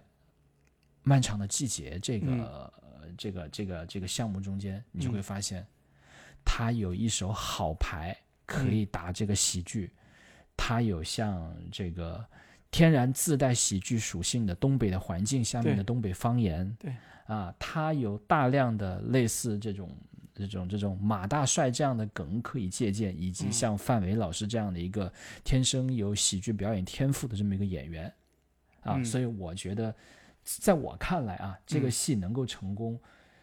除了它是有这种时代背景表演，我觉嗯得喜剧的因素也是很重要的一点，以至于我们看这个弹幕，很多人会经常会说，咱这个看的是这个悬疑片吗？咱看的是嗯犯罪片吗？这不就是喜剧吗？对看到五六集的时候，这样的这种弹幕会特别特别多对，也就说明他这个策略是奏效的，就因为你前面你是一个生活剧，你是一个群像剧，你的篇幅、你的节奏决定了你要把花很长的这种篇幅去介绍时代背景，去铺嗯垫很多人物，所以你会发现看到五六集了。时代才出来了几个，死的是、死的是谁还不知道。如果嗯这个作为一个悬疑剧去看的话，这个就就就就就有点感觉太拖沓了。嗯但恰恰恰恰，我觉得也是导演的这种聪明所在，就是前面的悬疑感不够，我用喜剧我去我去补，同时呢，我也知道，哎，我还有这些。呃，有流量的、自带话题的明星，能够帮我把前面这些生活流的东西得撑一撑，等话题慢慢发酵之后，我回头再用悬疑和反转来吸引到大家，所以你会看到他会把呃沈墨的彻底黑化就放在后半段十集以后的这个阶段，所以我觉得他们是有有有策略的这么一个把嗯。元素的一个杂糅和节奏的一个安排布。嗯，实际上你说这个犯罪跟喜剧的融合，嗯。在《漫长的季节》里边，我觉得它更像是呃下岗这个题材和喜剧的融合。我举个例子嗯。啊，钢的琴》，钢的琴大概是两千一零年前后吧，两千零一年之前的，二零一一年的片子，二零一一年是吧？对对，那个片子其实是我早年非常喜欢的一部小成本电影。然后那个张猛导演，其实在他的人职职业导演导演人生里边吧，贡献出这样一个作品，真是非常非常厉害。那个片子其实跟犯罪没有任何关系，它就是一个下岗的工厂，下岗的啊，爸爸，它不是一个犯罪片，对它完全不是犯罪片，是犯罪对片，，但是它里边的核心的设定跟那个我们今天聊《漫山季节》是非常像的，就是一个下岗的爸爸，他想要为自己的女儿就是马上被他前妻要带走的女儿要造一架钢琴，这样能留住他闺女，所以他就纠集了几个老伙计要去造这个琴。其实从人物模式上来讲，几乎是一样的，就是几个中年男人要做一件他们认为非常对的事儿。那跟我们的追凶三人组的概念是一样的，而且那几个人也是他们的工友，他们一起怎么去造一部钢的，用钢铁的工人常年使用的钢铁的所谓的车间设备，造一部真正的钢的琴。简单说，这是一个看起来很温馨的一个亲情励志片，但是它背后的底色依然是非常非常残酷的下岗的这个时代。有一个细节我印象非常深，就是男主他想借钱。给女儿买琴，他找遍人都借不来那钱。后来他想起来有个亲戚在理发，他就骑着车带了二两肉去找亲戚，去理发的亲戚去借钱。这样的话，他带个带带二两肉，至少还能借到钱嘛。搁了一个那个猪肉条去了，去了之后呢，他一开始也不好意思在人家理发店里边就是瞎聊天然后人家说：“哎，你来找我什么事儿？”他说：“哎呀，那个。”两人聊着聊着就聊到那个理发的那个大姐，她本来过得也不是很好那种那种事上，她觉得哎呀，我还是开不了这口，算了，我回去吧。但是我想起来，我门口那个车把子上还挂了二两肉呢，我给你拿进来。结果出去门一看，肉没了，然后就很生气，说谁把我肉偷走了？然后就是就是这种细节，让你一下子就抓到了那个时代的一个生活氛围，但是也是一个黑色幽默喜剧的这个底色。所以我个人觉得，它不是完全跟犯罪。切的更深，它是跟那个所谓的底层生活或者叫不堪的生活那种生活流喜剧的写法更近。比如说马大帅就是这个生活流喜剧，然后贫嘴张张大民的幸福生活也是生活流喜剧。所以这一类的生活流喜剧里边总有一个核心主题，叫我们过得不如意，但是我们内心充满着阳光，充满着希望。然后叫在。不如意的生活里边笑出声来的这种豁达啊，或者叫乐观，是他们的核心的主题表达方式。所以，所以你说这里边有主旋律的东西吗？好像有一点点，但是它更多的是呃发自创作者，发自这些啊，就是编剧、导演他们这些主创这这些人对于生活的基本的态度和看法，就是。我们虽然这些主人公过得不好，但是我们希望他过得好，希望他更乐观一些，更坚强的面对生活。因为不是每个人都一帆风顺的，不是每个人你的人生都没有一点坎坷，你的人生都会平平安安、顺顺利利的，都会有。那你怎么办呢？那你怎么面对呢？那我就给你展示一个更乐观的人，更坚强的人，更好玩的人，他是如何面对这个生活的。所以这才是。所谓大众娱乐、喜闻乐见的一种作品的样态，那这种样态的成功经验，像《贫嘴张大民》张大民的幸福生活这种样态，其实影响了非常非常多的后续的生活流作品。我所以，我我个人觉得这个可能也是一个从这个角度啊的一种一种理解吧。对对，刚才老张你的这个点，当然从类型上来讲，悬疑剧和喜剧也不冲突，像《神探福尔摩斯》《神探夏洛克》。是对吧？也不冲突，而且是非常好的一个调味剂啊。但是我说实话，写的好的人不多。对，嗯，这就说这呃，这个项目组他手里有好的一张一副好的牌呀，嗯啊，能把这个喜剧做好。对啊，刚刚说到是这个类型杂糅的上面，我还想再说一点，我认为也是这个剧，尤其是比如说拿它跟《狂飙》来相比，它的特点或者说它。呃，自己的一个独特定位在什么地方呢？我就觉得它更能引发一些愿意在网上发声的一些文艺青年、文艺 中年的偏好。它在哪些点上更迎合这些人呢？首先呢，是它一个非官方的一个立场啊，就相对能够比较从从样本概率上来讲，他就不会抓住官方希望去宣传那些小概率的来突出那些东西。我刚刚讲过，在他的这个故事里头，你看整个人物的命运其实是相对悲剧性的。嗯。啊，对，死了的啊，好几个死了的啊，前面死了的，后面死了的，活着的，好像似乎到了新时代也没有活得活得那么的好啊。嗯。当然有活明白，有活得通透的啊。但是你看整体来讲，都是属于被时代落下的一波人，嗯，所以这是第一点，我自己觉得其实你应该问的是，这个片子里边儿既然都拍了这么悲惨人物了，为什么他能过审？如果你用现在的过审标准来看这个片子的话，你用一个非常严苛的标准说话，这片子很可能过不了审。是，这也是我觉得为什么这个片子前期好像不怎么去宣传，嗯包括我们现在来讲这些这些这些这些话题哈，对，似乎好像对他后续的长久的留存嗯，也不是太好。其实是这样的，就是为什么问这个问题呢？其实就是刚才回答老张你的问题，就是这个片子啊，你为什么它不好过审？就是因为它里边的，你用一句简单的描述叫主题灰暗，人物不正能量，简单说是这样的。这个是在过审这个层面上压力非常大的，有时候跟犯罪不犯罪都没关系。你犯罪，你最后警察把他抓了，这个都能过审。是，但是你要是说你的主人公叫不阳光、不明媚、那个不乐观、积极向上，对完了，那你这个故事就就过不了审。这就回到我刚刚说的，就是如果你自诩是文艺青年、文艺中年，嗯，你可能就不想看那些宣传阳光的，你嗯就会看这些你认为更加真实的故事。嗯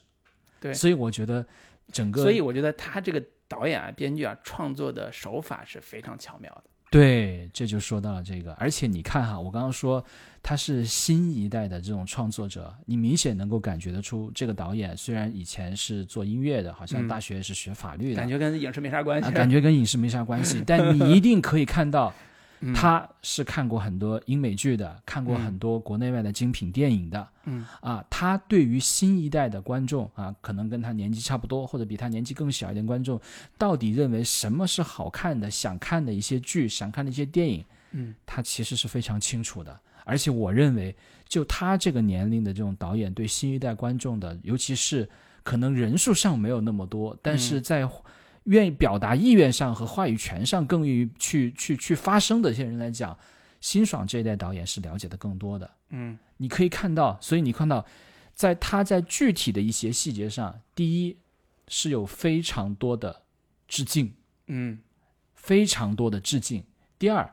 他的很多细节上是前后呼应的，你可以说在前面埋下了梗，后面会把这个扣子解开。嗯而迷影像的这些影迷特别喜欢讨论这个。嗯第三，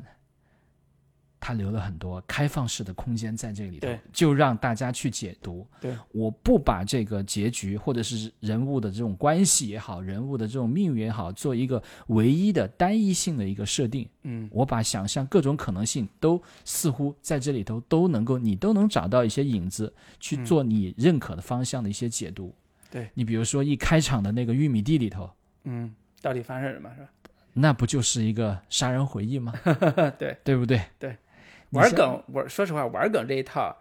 呃，没见过能玩得了辛爽的。就他的两部剧里边都有很多类似这种，对的，对的。你看宫彪在在在准备去帮王想去跟小流氓去武斗之前，啊自己拿了书武装自己，然后在镜头面前一番自言自语，嗯那不就是出租车司机吗？对，阳光灿烂日子也有，嗯是不是？对，就是喜欢看这些经典作品的人，当你看到这、这些情节的时候，你一定会会心的一笑。是，就包括无数的这种音乐的这个环节，因为你看到啊，我自己会感觉，比如说新一代的很多创作者都喜欢把西方式的古典音乐融合在自己的这个作品里头，嗯这一点是在更老一代的这种创作者中间是不是说不会用，而是说他们可能用的没有这么好，或者是说嗯主观上不愿意，没有想到这么去用。但你看更新一代的创作者，基本都会用到西方古典音乐。你看他这个片子里头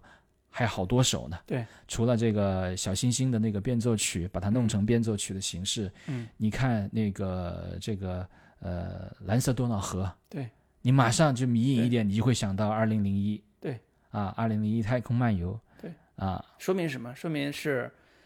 年轻一代的创作者的审美上来了。简单说是这样，是就是受到的教育。你哪怕你读法学，那你听的摇滚乐，你听的音西方音乐，那比前一代创作者多多少啊？对吧？这个是很显而易见的。尤其是我觉得音乐是特别能能呈现出来这种你的呃趣味，对你看过一些什么？对对对你想让你的片子达到一个什么样的效果？对对嗯，其实嗯，我觉得这个真的是呃叫养分，就是你的成长养分里边有没有这东西是后来在创作里边是能看到的。是这个这个跟这个叫什么？后天再去学，当然也有关系了。但是不得不说，说实话，我在看他这两部作品的时候，我一直有一个特别惊讶的地方，就是他的确有一种叫惊为天人的感觉。呃，《隐秘的角落》当时看的时候就是惊为天人，他的美学风格已经一下子把国产剧的那个水准拉了一大截。就是国产剧你能拍个六十分、七十分，甚至到琅琊榜，你觉得主题、思想性、影视技巧都到满分了，但是他画画了一个新的赛道，就是《隐秘的角落》。这个赛道一下让你觉得，我靠，这个这个这个东西竟然还能拍成这个样子，这个主题和人物人物的视角竟然还能写到这个这个角度，而且还能过审。呃，漫长的季节也漫长的节也是如此，就是他他可能呃未来会像刚才提到杀手回忆一样，影响更多的人去创作不一样风格的，或者是在这条路上创作更好的作品。我觉得这个就是一个叫意义所在。就有时候我们，我我我说实话，我在一三年、一四年进入到视频网站的那个时代，呃，开始的时候有一种不切实际的幻想，就是网剧。那时候网剧只能做五分钟的、十分钟的，就有一个不切实际的幻想，就是网剧有一天会颠覆电视剧，会让电视剧打得满地找牙，就是让他们知道那些破烂的婆媳戏、烂电视剧不应该在电视上在那儿耀武扬威的逞能了。我们在上学时代看的那些美剧，看那些精彩的国外电视剧，甚至韩剧，已经教育了我们的审美，已经养了我们的胃口，已经让我们觉得天外有天，山外有山。你这种国产的这些所谓的闭门造车这种拍法，已经完全落伍了。真的过了十几年之后，就有一大波的年轻的创作者就拍出了让年轻观众就是拍手叫好的作品。这这个就是时代的意义，这个就是时代观众和观众和审美，观众的审美和创作者审美在一条线上的的的那个那个点，就是我们都是新创八零年，我八五年，我们都是看美剧长大的。简单说啊，就是上大学的时候看美剧的，他可能早一点儿，我晚一点儿。我们当时看什么越狱，对吧？看那些都二十四小时，惊为天人。那二十四小时后来被马伯庸拍成写成了另外一本书《长安十二时辰》，对吧？我所有这些养分都最后完成在我们的作品里边，这个不是空穴来风，并不是无根之木、无源之水。我我特别理解你刚才想找新闯这个漫长季节为什么成功的原因，但是有时候再想想说，我们只需要了解我们自己就够了，了解我们自己是怎么成为今天的自己的那个点就够了。我特别就像你刚才说辛爽那个经历，我们就是看着这个长大的呀，我们就不是长大，至少是成年之后看着这个，应该每天晚上都激动的睡不着觉的人啊。呃，可能比如说你看《老友记》你看《越狱》嗯啊、的时间可能跟辛爽他们是一样的，只不过看这个剧的时候你年纪小一点，嗯他年纪大一点而已。嗯你想想是不是？对可能都就都是在两千零对三年、零四年、零五年的这个这个这个阶段看的，只不过那时候他可能已经大学毕业了，已经工作了啊。你那时候可能正正在上大学，嗯你们看的是同一种审美趣味的一个东西，对不对？嗯，对，所以我就我就说嘛，就是其实呃，一代人有一代人的表达。那我们这一代人，八零后这一代人，为什么这么推崇《漫长的季节》？为什么这么在微博上为他什么摇摇旗呐喊、助威，甚至呃，豆瓣上有一有一有一些新新一代的女性观众对此极为不满，极为厌恶，说这里边的男人没有一个是好好的，都是爹味儿特别重的男人。你们为什么要对这种作品评价这么高？其实前面我们讲了很多很多人都是里边的原因，但是换个角度来说，我一直有个观念，就是早年的时候我，我其实有一种看法，就是我们创作文艺作品一定要真善美，就是一定要真善美，因为真善美的东西才能打动人嘛，才能教化人嘛，才能感动人嘛。但是我这些年反而有一种感觉，就是真善美的东西首先要保真，才能保善保美。真不存在，那就那些通过歪曲真来达到的善和美，可能是有问题的。具体到现在这个漫长的季节，就是如果你改造了王想这个人，你让他变成不是那么爹味儿，变成一个特别爱护儿子，对儿子特别好，又照顾他心理成长，又对他亲子关系特别融洽的一个爸爸，那就歪曲了真。你歪曲了真，后边的善和美都是假的，你何必呢？你真正能完成一个人物塑造的时候，你要表达的那个东西到底是什么？那是创作者真正应该想明白的，而不是为了迎合某一种。新的思潮，某一种某一种新的所谓的视角去创作的，我特别希望，呃，女性导演和女性创作者能创作出他们的九零年代，能创作出他们眼中的漫长的季节。我非常非常想看，我非常非常想想想想看到这样的作品。但是如果出现一个男性导演，他拍了他认为的。九十年代的东西，那我也觉得这是一个非常好的现象，所以，我我我觉得这个是一个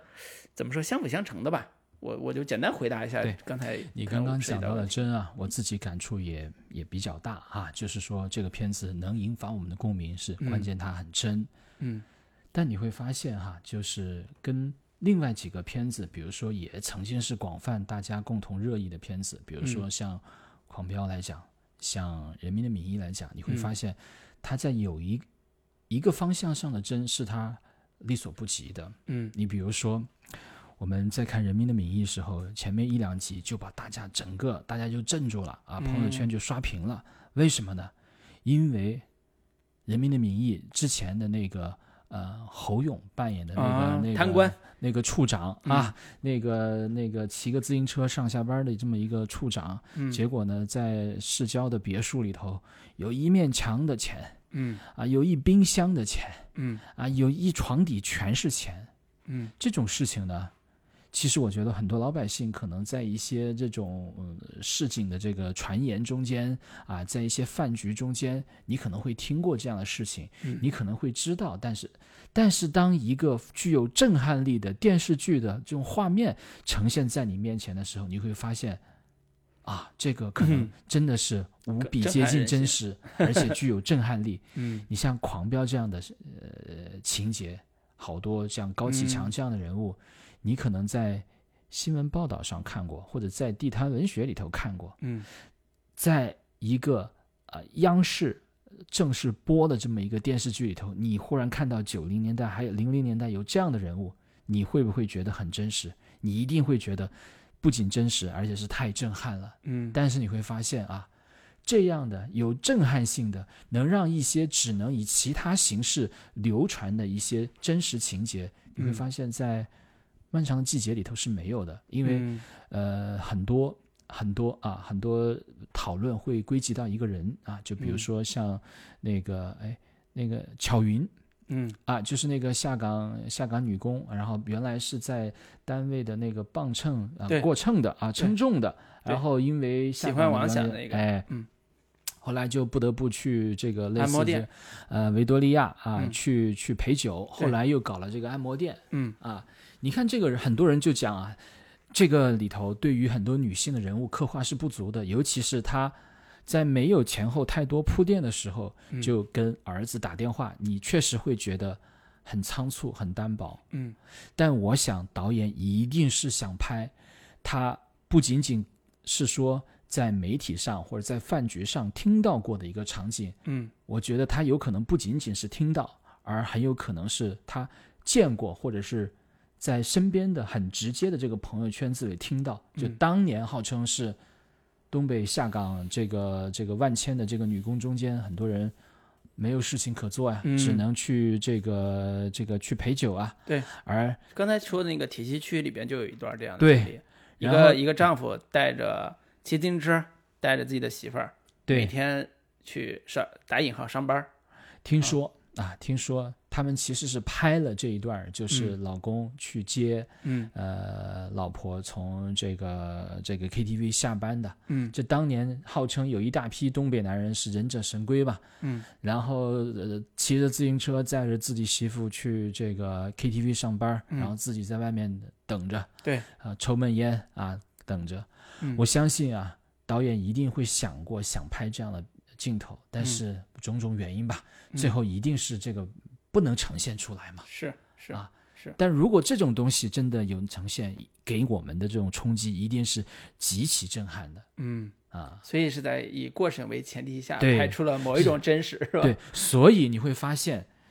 他在真实这个向度上，他不会把一些社会传闻很久的东西以影视化的这种方式给你呈现，让你达到一个震撼或者是呃心灵受到冲击的一个效果。它都是那种在细节上，比如说啊服化道嗯啊，比如说那些很多这种台词。对啊，你比如说我自己印象比较深刻的就是王想去想要去找几个小混混啊，就说，哎，你是那个谁谁谁的儿子吧？对对你爸如何如何？只要在国企这个社区里头生活过的，你会觉得这句话太熟了，嗯真的就是大人对付那些调皮小孩的一个行之有效的这么一个话术对，啊，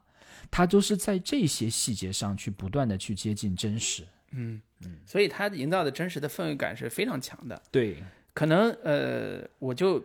有一种感受是什么，就是我这次因为也是工作的原因，在上海待了一段时间，然后那个项目里边那个故事，其实跟我的经历是时间段是重合的，就是九九年上高中，两千零二年上大学，这个段是重合的。上海的故事里边有一个背景是这样的，就是呃，九九年上高中这个女生，她的妈妈早年是知青，然后呢，她爸爸是在她妈妈下江西，从从上海到江西去当知青的时候认识的一个当地的农民，然后两人在那儿生活很多年之后，生下了那个女主那个小孩儿小女孩，然后先把小女孩送到了上海，从小就送到上海，让她姥姥带着，直到多年之后，小孩长到十来十岁左右的时候，他的爸妈才从江西回到了上海，寄居在他外婆的家里边。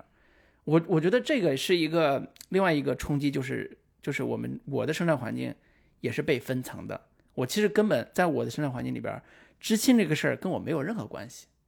我从来不会想到我的父母是知青这个事儿，我身边也没有知青。为什么？很简单，因为我生长的环境就是知青下乡的地方，农村。我从小生活在农村，后来到县城，我生长生活的环境里边没有所谓的知青，为啥呢？因为他们本来就是农民出身，就后来因为就有机会到县城打工当工人或者干嘛，有因缘机会在工厂在城里边做生意什么之类的，他们不会像上海那样的人，像北京、像广州、像武汉那样的大城市的人，他们的父母会因为上山下乡来到山沟里边去下去当知青。那去的山沟是哪？就是我们的家乡啊，就是我们的村儿啊。呃，当然我也没有见过这种人。后来是我在北京有一次租房子，认识一个北京的大哥，聊起来了。那大哥说：“哎，你河南的？”说：“我哦，我是河南的。”说：“我小时候就在河南长大的。”我说：“你北京人，你为啥在河南长大？”他说：“我爸当时在河南干校，啊，当时叫五七干校，河南有个地方五七干校，我就在那儿长大的。我一听明白了，他们是来下乡的，我们就是乡里边长大的，所以我们两代人是我们两拨人是没有交集的，在一定程度上没有交集的。对，所以知青这个故事对我是陌生的，但是对于我说的上海那个家庭，我们创造那个故事来讲，那是人家的故事背景的一个点。所以我有时候在想，《漫长的季节》对很多人来讲也是如此的。可能有些人真的看不明白这里边那些下岗人的苦痛，他只是觉得故事很很好，很有意思，但是他可能不像你我二人坐在这儿，有那么深的回忆，有那么多的故事，有那么多的这个眼睛看到的东西，记录下来的东西能够表达。我觉得这个也是一个不同人的视角、不同人的命运、不同人的东西混在一起，混在这个我们所谓的二零二三年也好，混在中国这样大的语境也好，混在各个阶层的这个分布也好，这样一个时代背景。我其实有时候不苛求一个作品能够完全的大爆，因为我觉得这个是时也运也，就是你你创作一个任何作品，你很难真的说我就老少皆宜，大家都喜欢。但是你如果能很准确的捕捉到一一个阶层或者一个时代的那个那个那个脉搏，那你可能能创作出来让一波人特别喜欢你的东西，那可能就够了。所以我我自己觉得有时候你无法去说服别人。说为什么我这么喜欢的东西你不喜欢？你也无法去说服一个跟你成长经历差别特别大的人，说你为什么不喜欢贾樟柯？这个真的你没法去解释，你只能说你想做什么，你要表达什么，你把它表达出来，那可能有很多人跟你共鸣，因为你们是那那样的一代人，对，所以我我自己觉得，以我我到 现在这个年龄，我已经不寻求不寻求那种所谓的叫什么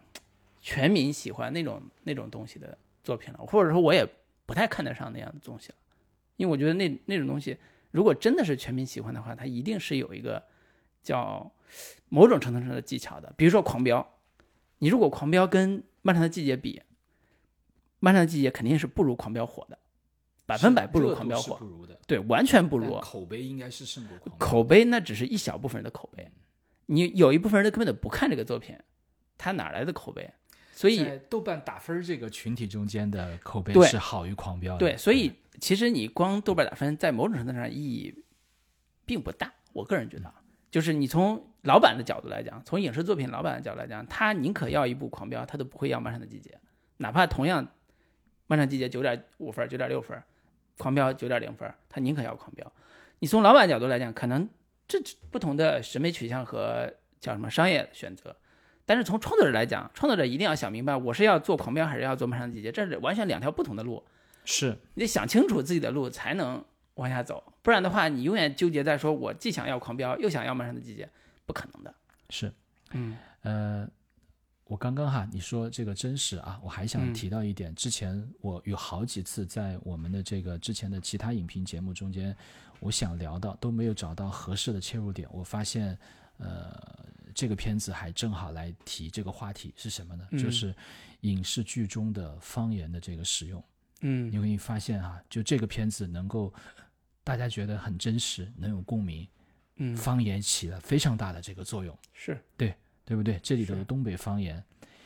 呃，我前些年我很喜欢一个国产的一个片子啊，叫做《新迷宫》啊，说是可能是发生在呃你们老家河南的一个故事啊，是根据一个真实发生的一个。案件，然后做了一些做了一些戏剧化的改编，对啊，片子也拍得很好。但我觉得唯一美中不足的呢，就是在一个看似就虽然不是那么封闭的，应该看起来是县城不远的这么一个山村里头，然后大家都讲着一口标准的普通话，这让我让我觉得我对这个片子的这个戏剧性是认可了，真实性我就觉得是降低了，因为你会 后来你会发现，在非常多强调。呃，真实性强调接地气的这个影视作品中间，都会大量的使用到了方言。嗯，这里头就会有有有有涉及到哈，我们一个方言的一个选择问题。你就会发现，哎，好像你看起来啊，这个《狂飙》应该是以广东为背景发生的一个故事，但其实这里头他们没有，他们基本都是说啊那个普通话，只有偶尔的时候会讲几句这个粤语。然后你会发现，这些年有一大批以西南方言的作为主要对白语言的这种片子会出现啊，就像什么《火锅英雄》啊，呃，那个《追凶者也》呀，啊，类似还有一个《无名之辈》啊，你会发现，哎，这些片子都非常好，然后都会引引发很多犯罪喜剧为核心，哎，引发很多人的共鸣，而且在这其中，方言是起了极大作用的。是。再比如说，再比如说。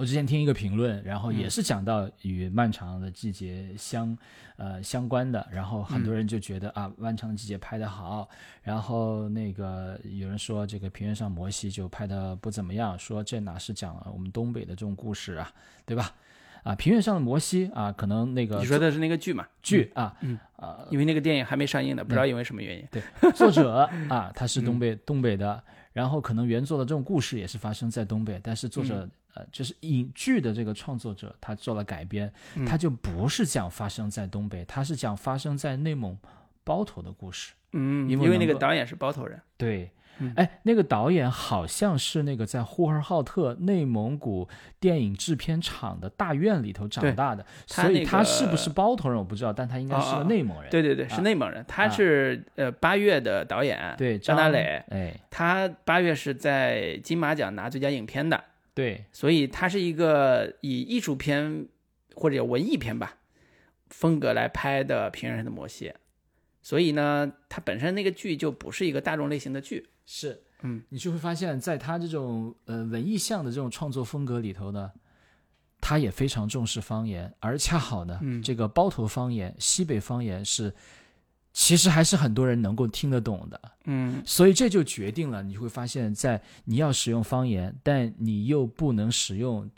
非官话体系的方言，或者简单讲你不能用特别偏僻的方言。或者就简单来说，你用这个江浙沪的方言可能不行，嗯。呃，你用客家话、赣语或者是呃部分湘语是不行的。是。啊，你就只能是用官话体系里头的、嗯。西南官话啊，嗯。东北话其实也是一种官话，那你可能再不再不济，你用河南话、山东话，这整之是总之是官话体系的方言，嗯。你才能在这个维度上去增加一个你接近真实的这么一个手段对。啊，其实简单说吧，从九十年代电视剧的这个发展历程里边儿，方言是不太被鼓励的。是。电视剧创作啊，就是从总局的这个角度来讲，是不鼓励用方言创作。大家如果有印象的话，《虐债》那个上海拍的，上海台拍那个电视剧，是它是有沪语版的，但是呢，播的时候其实是因为政策原因是必须得改成普通话，所以我们看的是普通话版的，但是人家是有沪语版的。然后呢，后来因为两千年之后，因为市场经济的原因，出现了大量大量的地方台，地方台呢为了广告，所以做了很多小的地方剧。那个时候是有一些所谓方言的剧的，比如说什么，呃，广东的那种，呃，上海是那个外地媳妇儿本，呃，广东的外地媳妇儿本地郎，对然后上海是老娘舅，对。反正那一类的是以方言为核心的。湖南卫视和湖南经视还拍过很多以长沙话为基础的这些，对，那个时候是有一波，但是真正到电影创作里边，除了艺术片、文艺片之外，基本上不用方言，因为这是有商业原因的。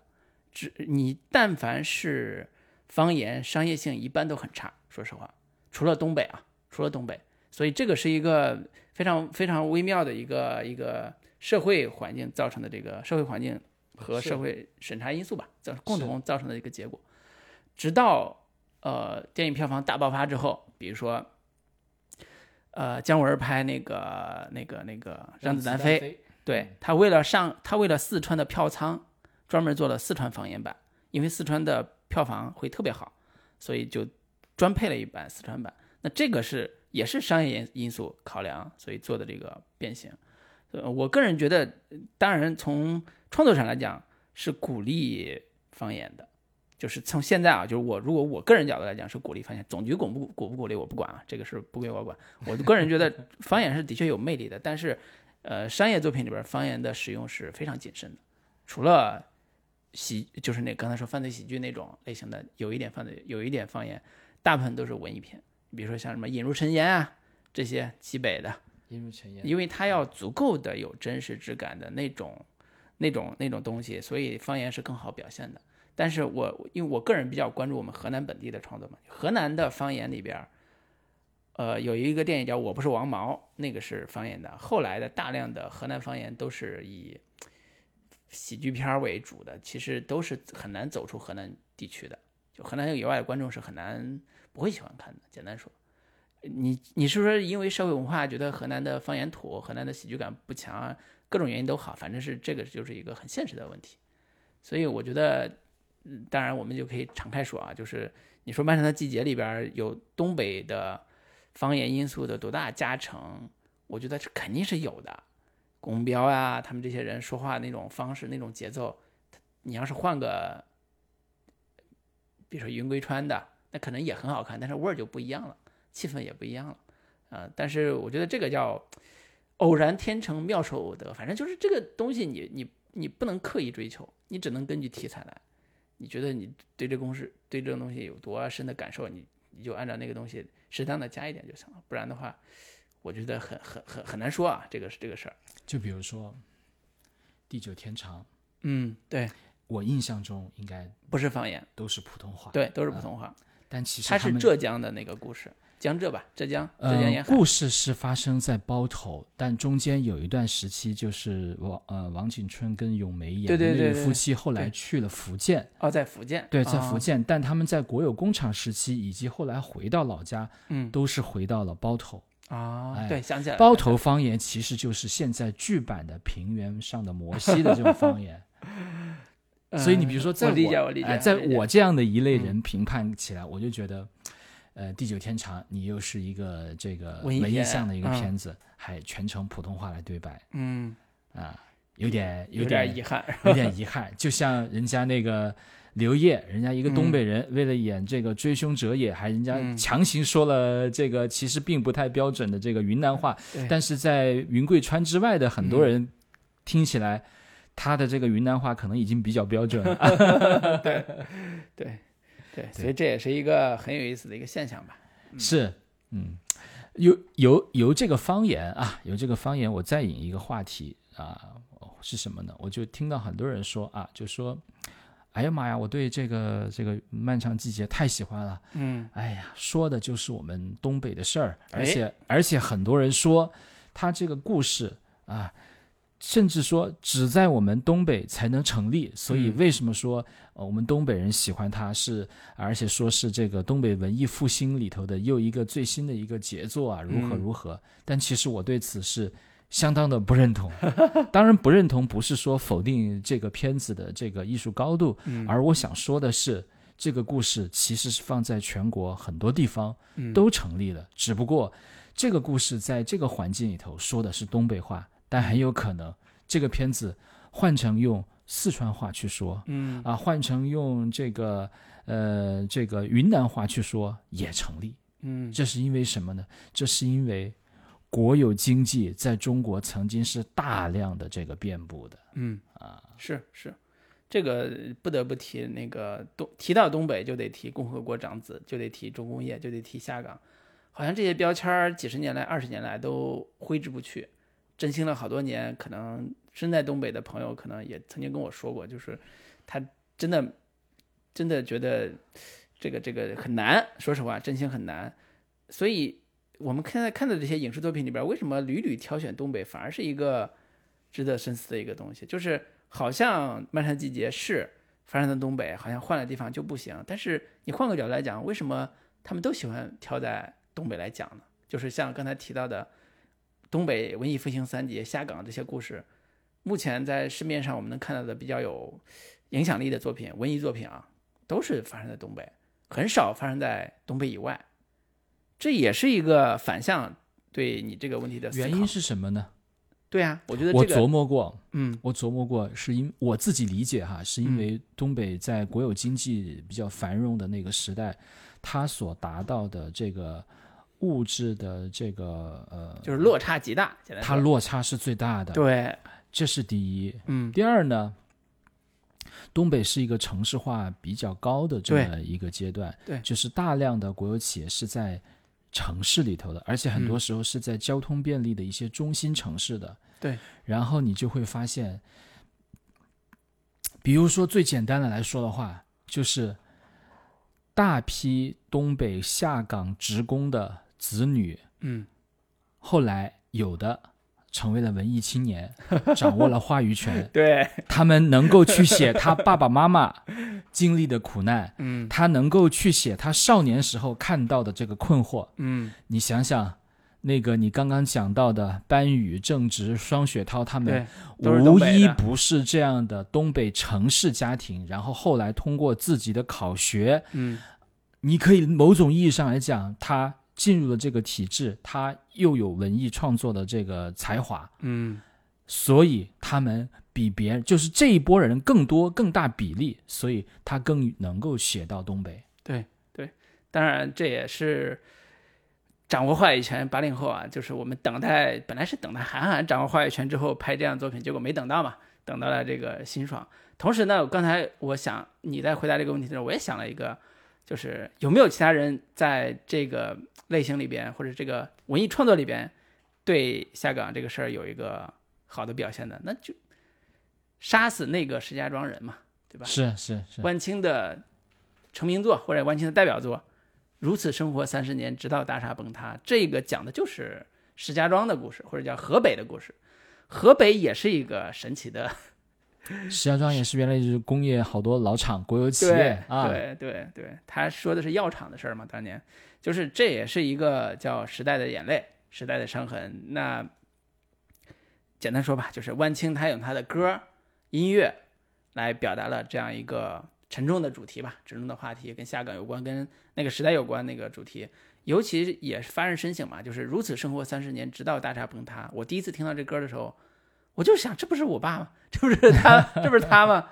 对吧？三十多岁的时候下岗了，然后活在一个幻想里边，活在一个乌托邦的那种梦境里边，突然就被抛在一个时代的巨轮面前，他就手足无措。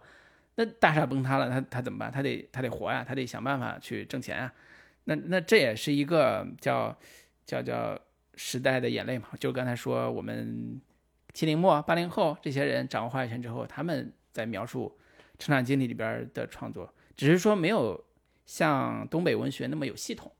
那么有像你说的，因为反差太强烈，他们刻骨铭心的故事和本土的幽默感融合在一起，所迸发的那种能量太强了，所以影响了这个这个我们现在全国的这些这些观众吧。对，少华，我提一个观察啊，我提个观，还是成刚刚这个话题。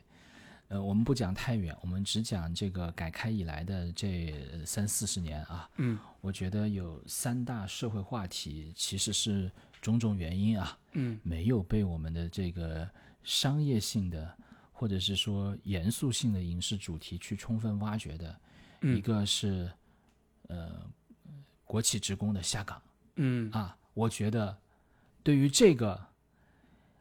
一二十年影响了千万计人的这么一个社会现象，不是说在此之前没有人触及，而是说之前没有做出有影响力的社会能够探讨的这种东西。是你刚刚提到的这个，呃，钢的琴也好。呃，我之前提到的地久天长也好，嗯，乃至于像王小帅的那一系列什么他的三线的这个就是知青的孩子的呃，我十一啊，啊，青红啊，啊，类似这样的一些片子，嗯，我觉得都有，但一直我自己认为电视剧它是一个更加大众的一个载体。当然了啊，因为我刚刚提到的就是。他采取的这种非官方的这种立场，有各种迷影像的东西啊，漫长的季节哈，就其实你说影响力多大？其实我想可能也没有那么大，可能只是一个小圈子。但就艺术水准上来讲，我觉得影视中国的影视工作者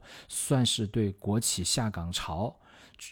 在。文字作品除了东北文艺复兴三杰之外，影视圈的人也交出了自己拿得出手的一个答卷。对对对，恭喜新城 导演。对，祝贺新城导演拿着答卷。嗯，我觉得还有两个话题，嗯，也是不是说没有被表现，而是说表现不足。嗯，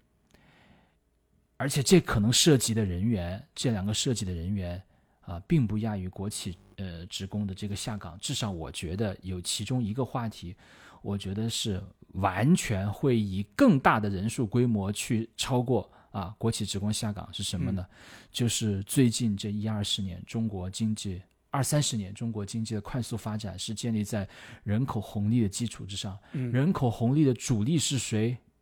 农民工。农民工。嗯，就是这就是农民工进城的问题。对，由此由农民工进城引发的。一系列的值得探讨的这种社会问题，比如说最直接相关的就是留守儿童的问题，嗯，以及随迁儿童的问题。对，这影响的人群数量，我认为会超过国企职工。嗯啊，但是他们还没有话语权。对，他们的孩子还没有话语权。可能可能这些就是怎么说呢？就是国企职工虽然下岗了，嗯。但毕竟是在城市这个体系里长大的，国家对他们的保障会更多，或者是说国企职工的这个平均素养的这种素质，导致他们子女受教育水平会要高于农民工这个子女的这个群体。所以你会发现，目前来看哈，目前来看，反映农民工进城的这些影视题材相对是是比较少的啊。我自己觉得啊，我自己觉得有印象的。可能就只有当年号称是这个黄渤的影视处女作《上车 走吧》啊，反映也是反映九十年代末期啊，到北京来打工的农民工的这种生活问题。嗯啊是，以及比如说我自己非常喜欢呃一部电影叫《遥望南方的童年》，讲的就是南方村子里头的留守儿童的这种故事。嗯啊，我觉得这是第二个主题，嗯也是涉及千百万人。嗯还有一个主题啊，我觉得可能更多人都都都没有想到，或者是说啊，也不能这么说哈、应该会有人想到。其实有还一个还有一个片子已经表现过这个主题，就是零六年的贾樟柯的《三峡好人》。嗯就是这这几十年来有大量的这种大的这种工程嗯啊，大量的工程，其实有很多为了这种大工程的顺利进行，有几百万计的人嗯。离开了故土，对。去到新的地方去生活，那他们的命运的变化冲击之大，其实是不亚于这些进城的农民工，也不亚于这些下岗的国企职工的。嗯啊。是是。我最近看一本袁林老师的呃新书《汗水的绅士》，嗯。嗯，我我看完我深受感呃感触，嗯。而且也想借着这个做节目这个机会啊，那个呃推荐大家去看一看，嗯。而且我想以一个发问的一个形式，嗯。就是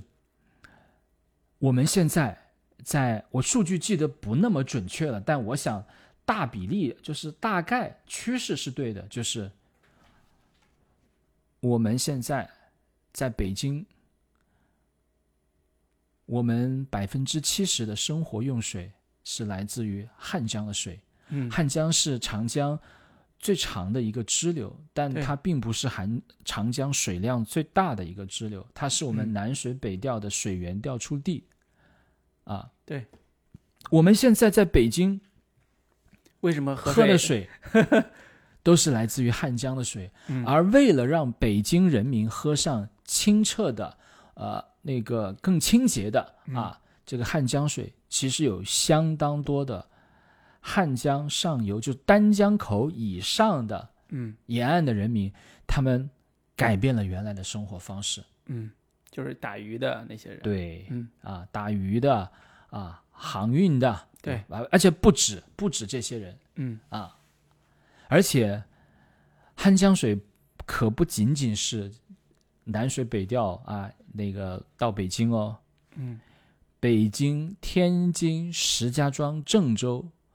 这些所有沿线的，你可以说华北平原的，就是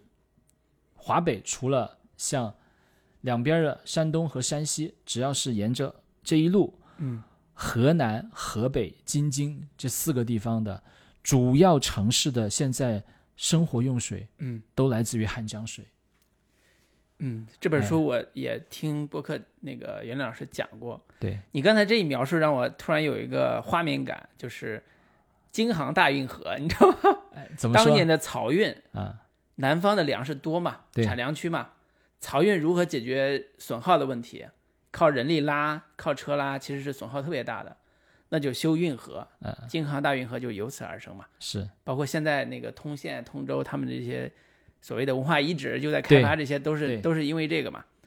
那你当年的珍贵物资是粮草，主要是粮食，嗯怎么运过去？走海路不方便，嗯那就走运河。怎么挖着运河运？对，嗯水运怎么挖着运河？怎么运过去？其实是一个国家级的系统工程，嗯那就是南水北调另外一套逻辑。水是现在最核心的，或者叫日常生活里边最重要一个优质资源了。那南方的水比北方好，那就是南水北调。其实